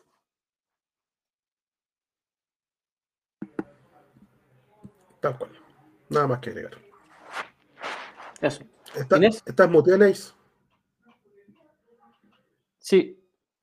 Estás como con silencio. Parece que tienes que activar el, el micrófono. Estáis como yo, que estábamos hablando, hicimos todo un programa y no estábamos saliendo al aire. Pero fue una buena prueba, bueno. Sí, estaba probándolo, a ver si estaban atentos. ¿Puedes, Inés? ¿Puedes- ¿Te puedes conectar? La gente necesita escuchar tu voz. ¿En serio? Acá están pidiendo. Si no, se van. No sale. ¿Y si le dais volumen? Y a mí la, y a mí la pantalla molestándome todo el rato. Se me achica, se me va. Todo. Aquí alguien escribió un comentario más o menos grande. Grande. Ahí sí. Ahí sí. Un comentario grande. Voy a- ver si lo puedo Bueno, leer completo. Dale. Voy a, voy a ver si lo puedo leer completo. Dice, la luz, no, perdón, la lluvia. Dice, no necesitamos presidente nunca más. Contra Pinochet desplegamos un arrollador movimiento social y cultural, de resistencia y supervivencia, de autonomía y empoderamiento que vino de la mano de todos nosotros y también fuera del país. Entre paréntesis dice, nuestros exiliados también agitaron la opinión pública mundial contra Pinochet. Sí, estamos, de acuerdo. Eh, perdón, voy a, que esta cuestión se me va a cada rato. Eh, entonces vamos. Oh, qué terrible. ¿Sabéis qué? Yo ya estoy. No, no, no digan nunca más israelita, ¿ya? Porque algo pasa. Ya. Nuestros exiliados también agitaron la. Ah, ahí sí, sí. Ahí sí. perfectamente. Perfecto. ¿Me escuchas? ¿Sí? Sí, ahí sí. Sí. Mira, ¿podéis leer ese, ese, ese comentario largo, Inés, tú o no? Que es de la lluvia. ¿Lo puedes leer? Voy Sí. al tiro, espera.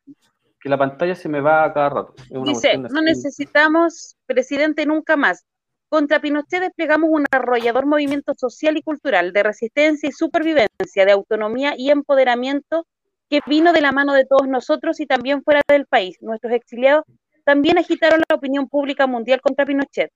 Los partidos políticos golpeados como estaban flotaron al vértigo de nuestro movimiento, aunque tratan de convencernos de lo contrario hasta que llegamos a 1990 y fue allí cuando nuevamente, nuevamente depositamos nuestra confianza en la clase política civil, como si ella hubiera sido la gran vencedora en la retirada de Pinochet. 1993, año del desencanto. Ahora una propuesta fascista de un poder constituyente. Lo bueno es que aprendimos, porque aprendimos, ¿cierto? Dejen de preguntar vasovias abajo la vía electoral. Eso dice la Yu Buen comentario, buen comentario. Eh, me parece que es interesante ese aprendizaje. Yo creo que la, gente que vivió la dictadura, que vivió el plebiscito del 88, es la gente que nosotros deberíamos estar consultando hoy día qué les parece. ¿Qué les parece esta, esta nueva, est- este nuevo proceso histórico, como le gusta decir a algunos, en el cual nosotros solamente leyendo la historia nos damos cuenta que es, eh, muy parecida, eh, eh, se parece mucho a lo que sucedió en el año 88, con estos arreglos por abajo, con la iglesia, bueno, en ese tiempo estaba metida mucho la iglesia, en, esa, en ese acuerdo de paz que se realiza en 1985, en donde participa, mira, Alamán, ¿cachai? Participa Alamán por, por las juventudes, participa el Partido Socialista, y ahí es cuando reconvierten al Partido Socialista y ahí salen los, los nuevos, ¿cómo le llamaron después? Los nuevos socialistas, los, los, los reconvertidos. Socialistas renovados. Renovados, renovados. renovado, ahí aparece todo el socialismo renovado, y ahí es donde Pinochet le golpea la mesa, les dice, los muñecos socialistas se van a portar bien o se van a portar mal, y los pueden agachar en la cabeza, de, de- de- ¿cachai? Varios de los que estaban, entonces, y después viene el proceso histórico en donde le dicen a, Pinochet que Estados Unidos le sacó el piso, entonces había que tratar de darle una salida a esto, si no es que Pinochet entregó el poder, Pinochet ya no tenía piso, y las protestas que se estaban produciendo en el país desde 1983 en adelante estaban siendo gigantes, el pueblo se estaba organizando en torno a, a la vía armada, los territorios ya no podían entrar como si nada, como lo hacían antes, la gente lo echaba de los territorios a punta de balazo, entonces hubo todo un desarrollo en eso que finalmente terminó con un plebiscito que le dio la salida, que le dio, que, finalmente el, si- el- el sistema de Pinochet. Eh, y después en el tiempo, cada, cuatro, cada dos años, eh, están constantemente diciéndonos, ahora sí, este candidato sí que nos va a salvar. En el 2000 era el socialista eh, Ricardo Lagos, que ahora va a llegar el socialismo de nuevo y que empezó todo el show. Después que Bachelet, la primera presidenta mujer, después que el empresario que no va a robar y así, constantemente. Y ahora que el, el de las farmacias populares o la de Naruto, siempre nos están metiendo alguna cuña para tratar de embaucarnos en el tema de los plebiscitos. Eh, Pero, pero, resulta que el- pero, oye, pero ten- tiene una explicación para un punto que a mí me- no sé, todavía no, yo no lo encuentro lógica. ¿Mm? Cuando gente supuestamente de izquierda se siente traicionada por Pepe Out, por ejemplo. la Inés tiene la respuesta para eso. ¿Qué cosa? No escuché. Que cuando, cuando hablan de. Porque que hay gente hablan- de izquierda no, que se siente escuchando. traicionada por Pepe Out. Ah, no, no, no, porque no. Es que ay, de la villa, de la villa, hace 10, 10, 12 años atrás se le echó a camotazo, a camotillo.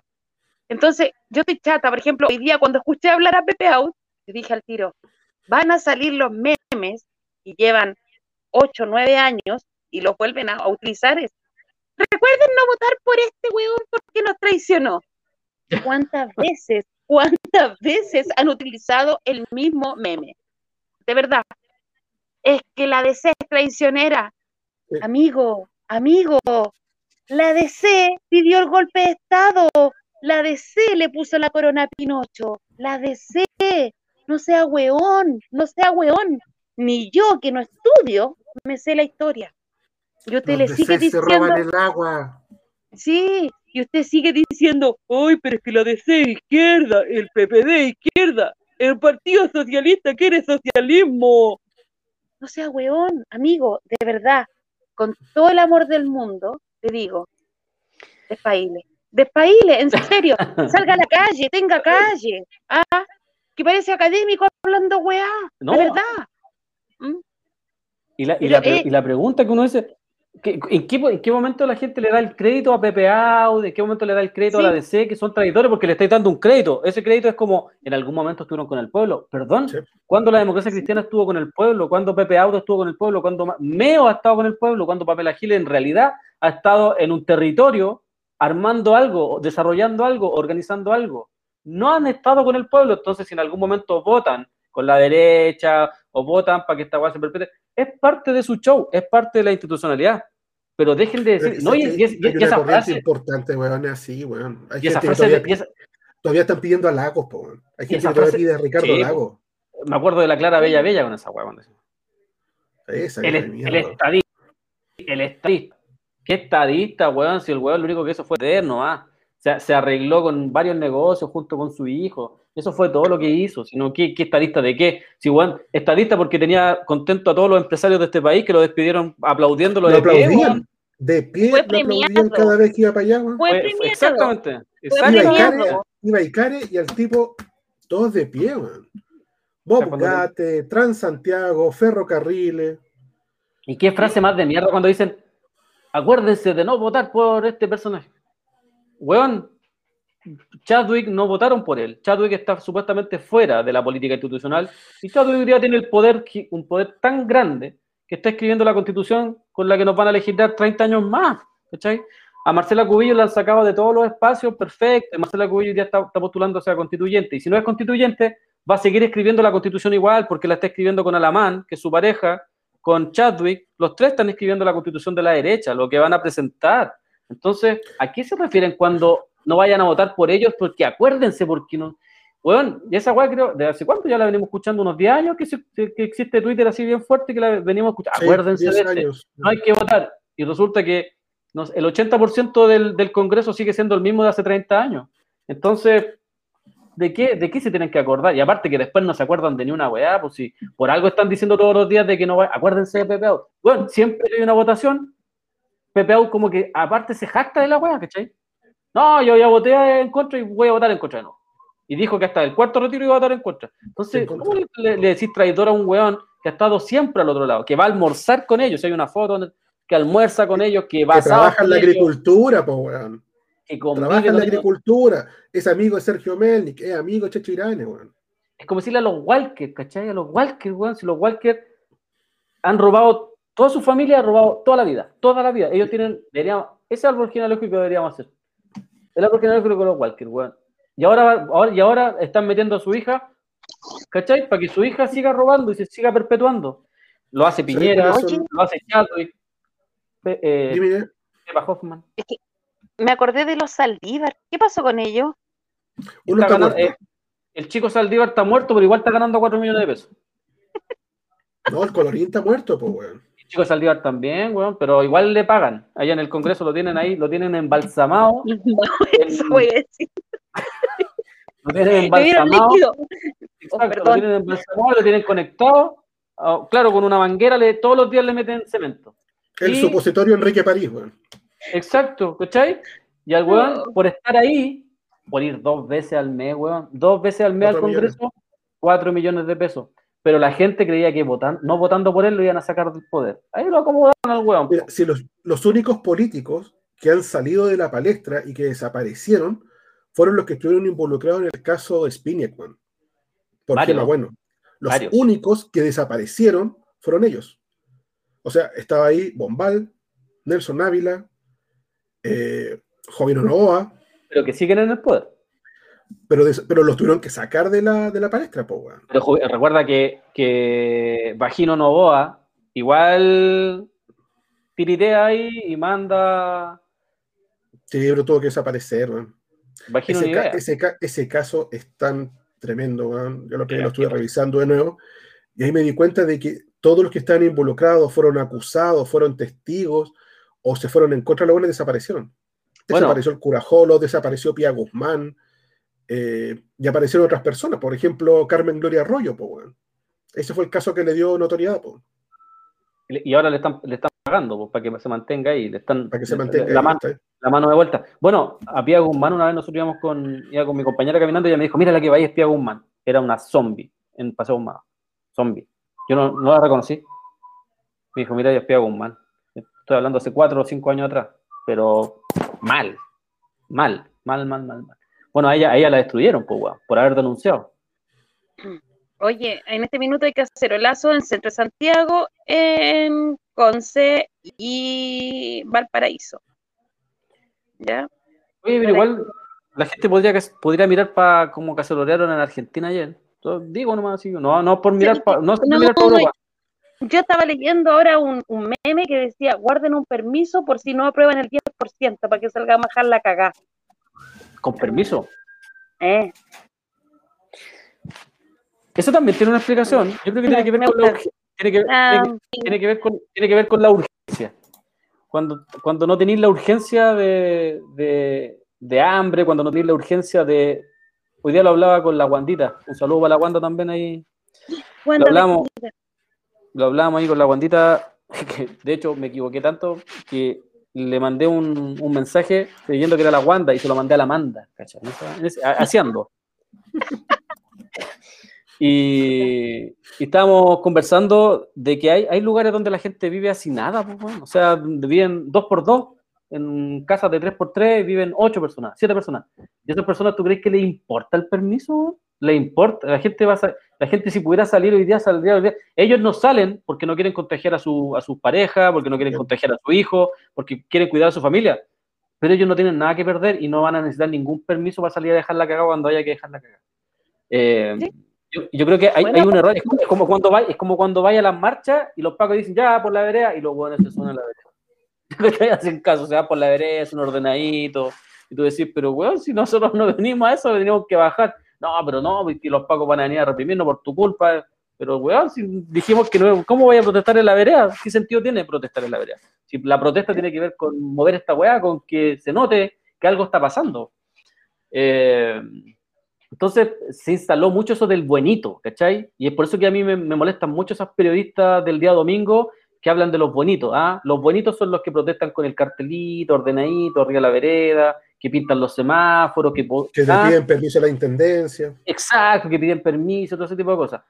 Y los malitos, ustedes, no, pues ustedes no, pues ustedes no creen en el plebiscito, ustedes eh, tiran piedra, ustedes rompen semáforos, ustedes rompen, ¿cachai? Están los buenitos y los malitos, y nosotros estamos dentro de los malitos. Y, es- y se instaló esa weá del buenito, se instaló esa cultura del, del manifestante buenito. Y, es- y resulta que el manifestante bonito no ha hecho nada más que cagar la protesta social, pues, weón. Eso ha hecho, ¿cachai? Porque se instaló un personaje esos buenos que querían, me acuerdo una vez, querían ir a protestar de blanco y, y poner hartas banderas chilenas en el piso Javier Aparado. ban- Salud, salud por eso, Salud, salud. Seba. Salud, salud. ¿Cachai? Entonces, salud por Javier Apará, salud, pero el salud tiene que ser al seco si es de Javier Apará, ¿ah? tiene que ser al seco. Espérate, espérate. Este es el vaso de Javier Baraja.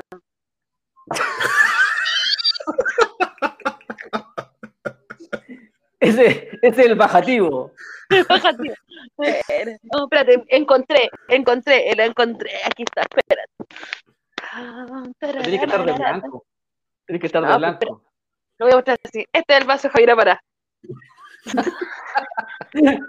Pero de vidrio, ¿ah? No se te va a ocurrir que sea de plástico. weón, No, no, no, tiene que ser de vidrio.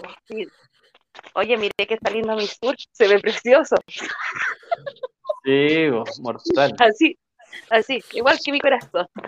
Sí. Oye, Oye, me dijeron Javier Apará y se me movió todo, weón. Espera, deja, deja volver a, a tratar de equilibrarme. ¿ah? Ya, ahí sí. Démosle. Eh, ¿Tienen los comentarios de chicos, no? no, yo no tengo nada porque se me fue el internet del com.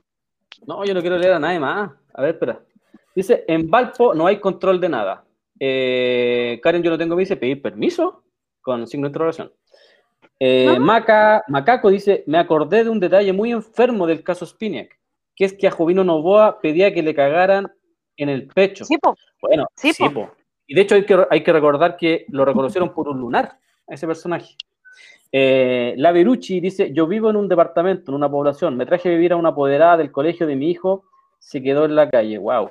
Bueno, bueno, eso, es que eso, ¿cachai? Es eso, cuando tú tenés la urgencia, cuando tenés la necesidad de, de hacerlo, porque, porque ya no tenía otra opción, no vais a estar ni ahí con pedir permiso. Entonces, todo esto bueno es que no, no, no, no logran empatizar con la Villa San Luis, no logran empatizar con la gente de la, de la José María Caro, que vive todos los días con los narcos al lado, reprimiéndolo, que viven, hacinados, que le pasan las balas por arriba de la cabeza. ¿Cachai? Que no viven eso. Nunca lo vivieron.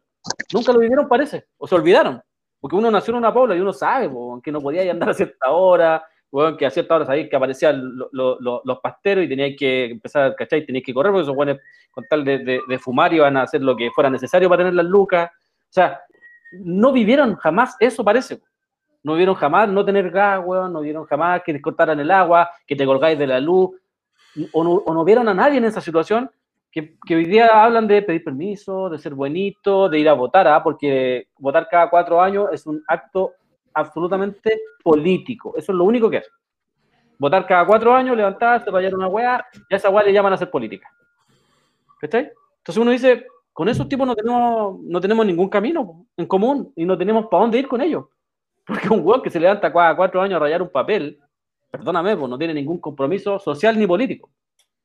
Sea, un weón que le dice proceso histórico a un arreglo entre Girardi, entre Geraldo Muñoz, Boric, la Jacqueline Van Rieselberger, eh, no tenemos nada que hacer con esos hueones, pues no tenemos nada que hacer con esos personajes. Pues. ¿Cómo le va a llamar proceso histórico? Acá lo histórico es que salieron millones y millones de personas a protestar, porque este sistema es un sistema fracasado que vale hongo. Eso es lo histórico. Lo histórico es la revuelta popular, que va a quedar de verdad en la historia. Lo otro no es, no tiene nada histórico, lo otro tiene un engaño, un engaño constante que lo hemos visto otras veces nomás. Porque ahora, weón, eh, yo estoy esperando el momento que empiecen con que ahora, por culpa de ustedes, perdimos, por los que no fueron a votar. Ah, pero eso es de, cae de cajón que van a estar la culpa. siempre es lo mismo. Ahora sí, ahora sí. Exacto. Ahora sí que la vamos a hacer. Y presentan proyectos personales y los levantan y hacen el show y se desgastan y se dividen y se pelean. Los trotskistas les dejan la cagada, ¿cachai? Y empezamos a avanzar. UPA, que piden pena de muerte. tenemos toda esa weá, toda esa mercocha. Bueno, el proceso, ah, van a votar y después viene la culpa a los que, ¿a quiénes? A los que no fueron a votar. Es como siempre, y es siempre lo mismo, es siempre el mismo patrón. Entonces, creo que en esa no tenemos mucho que avanzar con ellos. Eh, toda esta gente que está constantemente que cree que hay que pedir permiso, weón. Que, que, ¿Por qué te da permiso Piñera? Si Piñera se robó, se ha robado el país y a donde estaba robado eh, para tenerlo bien hoy día, Luxix también. Y eso bueno, no le pidieron permiso a nadie. O sea, Luxix hoy día tiene todas las mineras prácticamente, tiene el 70%, no sé cuánto tiene de las mineras. Y perdona, ¿a quién le pidieron permiso? O sea, ¿dónde sostuvieron su, su riqueza? ¿Con quién hicieron crecer su fortuna? A toda la gente, que ha sacrificado. Exactamente. Con el, con el, país completamente contaminado, ¿cachai? Antofagasta, el, el, Alto Maipo, o sea, podríamos estar toda la tarde hablando del Toda la tarde hablando de los crímenes de Luxic. Exacto, entonces eh, a eso hay que pedirle permiso. Con eso tenemos que dar pruebas de blancura, que era lo que conversábamos un rato respecto a Hadwe. Hadwe, y nosotros lo planteamos también un par de, días atrás respecto a que nosotros sentíamos que Hadwe está constantemente dándole pruebas de blancura a los mismos asesinos, pues a los mismos que nos tienen hoy día sumidos en la pobreza, en la miseria, y encontramos que eso no, no, no está bien. Pues. Ya, chicos, yo creo que ya, oye, he rellenado Dice que ser, oye, gobierno dirá al TC para el 10%, 20 minutos atrás. Ya, mira el show. Mira, esa weá, y esa weá es un show, como le lo acá, para alargar, para alargar para que esta weá llegue el 15 de mayo. Y así, durante todo este tiempo, eh, no, la gente no va a exigir ayuda. Día 25, huelga de hambre. Mónica en la cárcel femenina de San Miguel, Marcelo Joaquín, Juan Flores en la CAS, Francisco en la sección de máxima seguridad y en Santiago 1. Libertad a los presos políticos, libertad a los PPM, libertad a los presos políticos subversivos. Para no, olvidar que están del 22 de marzo en huelga de hambre. Eso.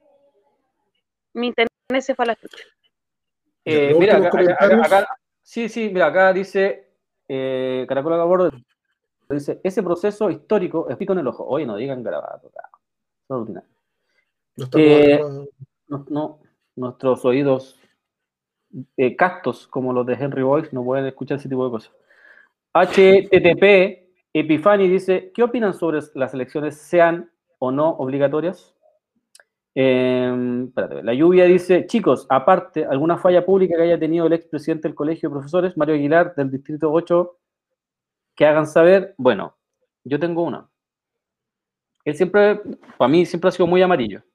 Pero además, él llegó a reclamar, cuando se hace presidente del Colegio de, Profesores, por una eh, auditoría. Por una auditoría esa auditoría, esa denuncia que él hace, quedó en nada.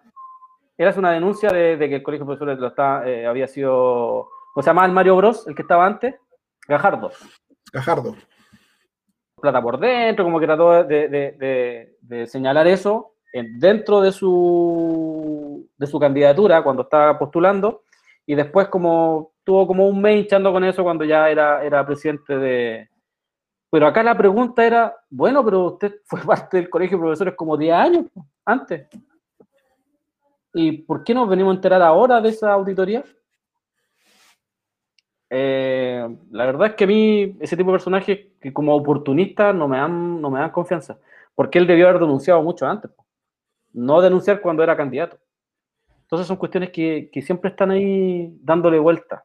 Hay, hay, hay, hay un problema ahí con el colegio de profesores que siempre está dando vuelta que tiene que ver con las platas, con quienes se juntan, con quienes llegan a acuerdos, cómo se, se arman negocios satélites en torno al, al colegio de profesores, consultoría y un sinfín de, de cuestiones que, que siempre están ahí ¿Por qué Eh, siempre dentro del mismo gremio se han puesto trabas para negociar la deuda histórica? Entre otras cosas. Exactamente. Eh, y además, lo dijo varias veces Clotario Blades, que yo creo que esto es súper importante y que tiene que ver con que la CUT, el colegio de profesores, el colegio médico, no pueden estar vinculados a partidos políticos porque son cooptados. Contado. Yo, uno no lo entendía cuando era más chico, no decía, pero ¿por qué tiene que ser? Ahora uno entiende. Entonces, ligado al PC mucho tiempo, cooptado por el PC mucho tiempo, el colegio de profesores y después por el Partido Humanista. Eh, con la colaboración dice, pedirle permiso a los pacos y cachen que hay gente que se registró en la comisaría virtual. Sí, sí, así es. Eh, me dice que se le fue a la se le fue a la mierda internet. Pucha. Ya terminemos con la, con la pregunta que está aquí de, de Epifanía que dice, ¿qué opinan sobre las elecciones sean o no obligatorias? Yo hablo, tú termináis y cerramos. ¿Te parece? Vamos. A mí me parece que las elecciones obligatorias mm, da lo mismo, es parte del show comunicacional que se arma, que tiene que ver con que, mira, fíjate que en algún momento eran obligatorias, ¿no? Y aparece todo este discurso de que tienen que ser libres. Entonces, porque así iba a haber mucha más gente, la gente iba a estar muy, muy, interesada. Entonces, es como esa eterna promesa de que ahora sí van a resultar, porque si nosotros las dejamos libres, ustedes van a ver que esto va a resultar. Puta, llegaron las elecciones libres, fue peor porque mucha me- menos gente fue a votar, eh, mucha menos gente se levantaba a ir a votar. Entonces ahora están con la promesa de que hay que declararla obligatoria, que el voto sea obligatorio, porque ahora sí, porque eso sí que va a cambiar la, situación política y va a politizar mucha más, ¿cachai? Eh, Siempre eh, es una, es una especie de juego, pero el tema de fondo es otro. Nos, durante 50 años, por darte un ejemplo, nos han ayudado o no, o no le han ayudado o, o han beneficiado o han perjudicado al pueblo las elecciones. Y mi, y mi análisis, ha- habiendo participado de una elección, es que en cada elección el pueblo pierde. En cada elección la derecha queda sobre representada, fortalecemos la institucionalidad y esa institucionalidad no- nos vuelve a pasar y nos vuelve a pasar por encima una y otra vez. Porque en cada elección se canaliza todo el descontento popular. Hay un descontento, la gente empieza a agitar el territorio y cuando tenemos que agitar el territorio y moverlo todo, aparecen todos estos personajes y dicen, no, ahora tenemos que votar porque votando vamos a cambiar esto, porque ustedes ya, gracias, gracias a ustedes levantamos este plebiscito, pero ahora es la hora del plebiscito, porque la democracia, porque hay, y un sinfín de, de- de discursos que escuchamos todos los años, y vienen las elecciones y nos vuelven a pasar tongo, y nos vuelven a pasar y volvemos a perder, y, to- y, y fíjate que todas las elecciones todos ganan, todas las institucionales siempre salen a decir que no, ganamos porque tenemos, porque claro, ellos ganan, pues si se apendan, llegan a puestos de poder, eh, establecen negocios, establecen un sueldo millonario, mi- que nos ganan comúnmente. En general, la mayoría de las personas pierde, en cada elección pierde. Y nuestro sector se divide, porque además las elecciones le sirven como herramienta para que se divida, porque si tú te fijáis, partieron muchos en los años 90, muchos juntos, pero cada vez, cada elección se fueron dividiendo más, entre los que votan, entre los que no votan, porque además se transforman en una hueá moral. Y acá no hay nada moral, los que quieran ir a votar, que vayan a votar, los que no, no es. Pero, si a mí me preguntan, yo creo que eh, hoy día las elecciones, sean obligatorias o sean libres, son un problema para nosotros. Son un problema. Mientras no, Sí, levantemos, mientras no levantemos un proyecto popular, van a seguir siendo un problema. Estoy totalmente de acuerdo. De hecho, están tan desacreditadas las elecciones que solamente un cuarto de la población que puede votar participa. Entonces, lo único que les queda a estos jóvenes para poder validar su poder es que vaya una mayor cantidad de gente a votar. No les queda, no les queda otra instancia. Entonces, tal como dice el Carlos, y estoy de acuerdo en eso, y lo único que sirvió las elecciones para perpetuar el modelo, para mantener el status quo y sobre todo para los pequeños grupos que estamos eh, tratando de conformarnos, nos vayamos eh, atomizando. Ha sido sumamente complejo poder mantener un, un conglomerado firme por el tema de, de los cegos, porque tratan de coaptar, porque quieren que seas parte de, de la oligarquía. Entonces se hace mucho más complejo mantener un, un poco de independencia en ese aspecto. Tenemos que tratar en lo posible de no participar de estos procesos, mm, están totalmente viciados. A nosotros como pobladores no nos sirve de nada. Por favor, una sola elección que a nosotros nos haya servido desde que volvimos a la democracia. Una. Donde hayamos ganado vivienda, salud, educación, salarios, jubilaciones, algo que haya mejorado ostensiblemente desde que volvimos a la democracia a través de una elección. No, ha sido, no hemos conseguido absolutamente nada, nada. De hecho, estamos en un proceso donde estamos mucho más complicados que antes. Por el tema de la pandemia que ha, ha agudizado todo esto, porque estamos todos los días buscando cómo sobrevivir. Si antes nosotros veíamos mucha gente en, en nuestras ferias libres que iba a recoger las cosas que se votaban, esa cantidad de gente ha aumentado, ha aumentado la gente que está viviendo en una casa, dos o tres familias, el hacinamiento está siendo súper grande. Entonces, cuando me vienen a hablar a mí de que una elección va a cambiar toda la realidad de un pueblo, eso es absolutamente falso. Ay, ¿por qué dices eso? Está, están los hechos, está el empirismo, está la realidad, está el hambre, están las muertes, están los baleados, lo único que estamos haciendo con esto es validar el Estado represivo. Por eso, como tal, yo no creo en las elecciones. No creo en los poderes políticos, no creo en el status quo y menos en las personas que llegaron a acuerdos sobre la sangre de nuestros compañeros. Con gente así, yo no valido. Yo no valido el voto a gente que se comporta de esa manera. Eso. Buena, buen, bien. Espero, esperamos haber contestado y haber hecho dentro de lo, de lo posible, un, un programa que, que, le dé otra mirada a lo que se, se, discute día a día. Así que un saludo a todos, muchas gracias por, por haber comentado, ahí a Aguilera, a la Magu, a la Albajé, a la Lluvia, a la Magu, la, dicho, Carito Frozen. a la Carito Frozen, al no me acuerdo quién más, perdón, y mucha gente que estuvo comentando ahí, así que eso, gracias al Rodrigo que estuvo con nosotros, un abrazo Inés que él se fue porque seguramente se entusiasmó con el vaso de Javi, de Javi Parada. Eso es lo que, exacto, se entusiasmó y dijo, ah, me salgo de esta cuestión y me mando un Javi Parada. Eh, así que eso, nos estamos escuchando mañana, esperamos que, eh, que avancen alguna, algún, alguna ayuda, porque hay gente que la está pasando muy, muy mal. Eh, nos queda lamentablemente, que nosotros mismos esta crisis, bajo ayudas que, ayudas como le ponen ellos, pero que finalmente son nuestros ahorros los que están ahí sosteniendo esta crisis, sosteniéndonos a nosotros mismos. Así que es un abrazo a todos. Muchas gracias, Sebastián. Un saludo un abrazo, a todos. Carlos. Chao, Neis. A la... Sí, pues donde estés. Como estés. Chao, profesor Smith. Muchas gracias por todo. No vaya a manejar, sí. No te vaya a mandar un jaque parada tampoco. Gracias y... por escucharnos, chicos. Un abrazo gigante a todos. Ahí Darío eh, B me dice, cuídense cabro. A la Muchi que también nos estuvo ahí saludando. Así que eso, un abrazo a todos y a todos los que se nos olvidó saludar y muchas gracias por todo. Así que nos estamos escuchando.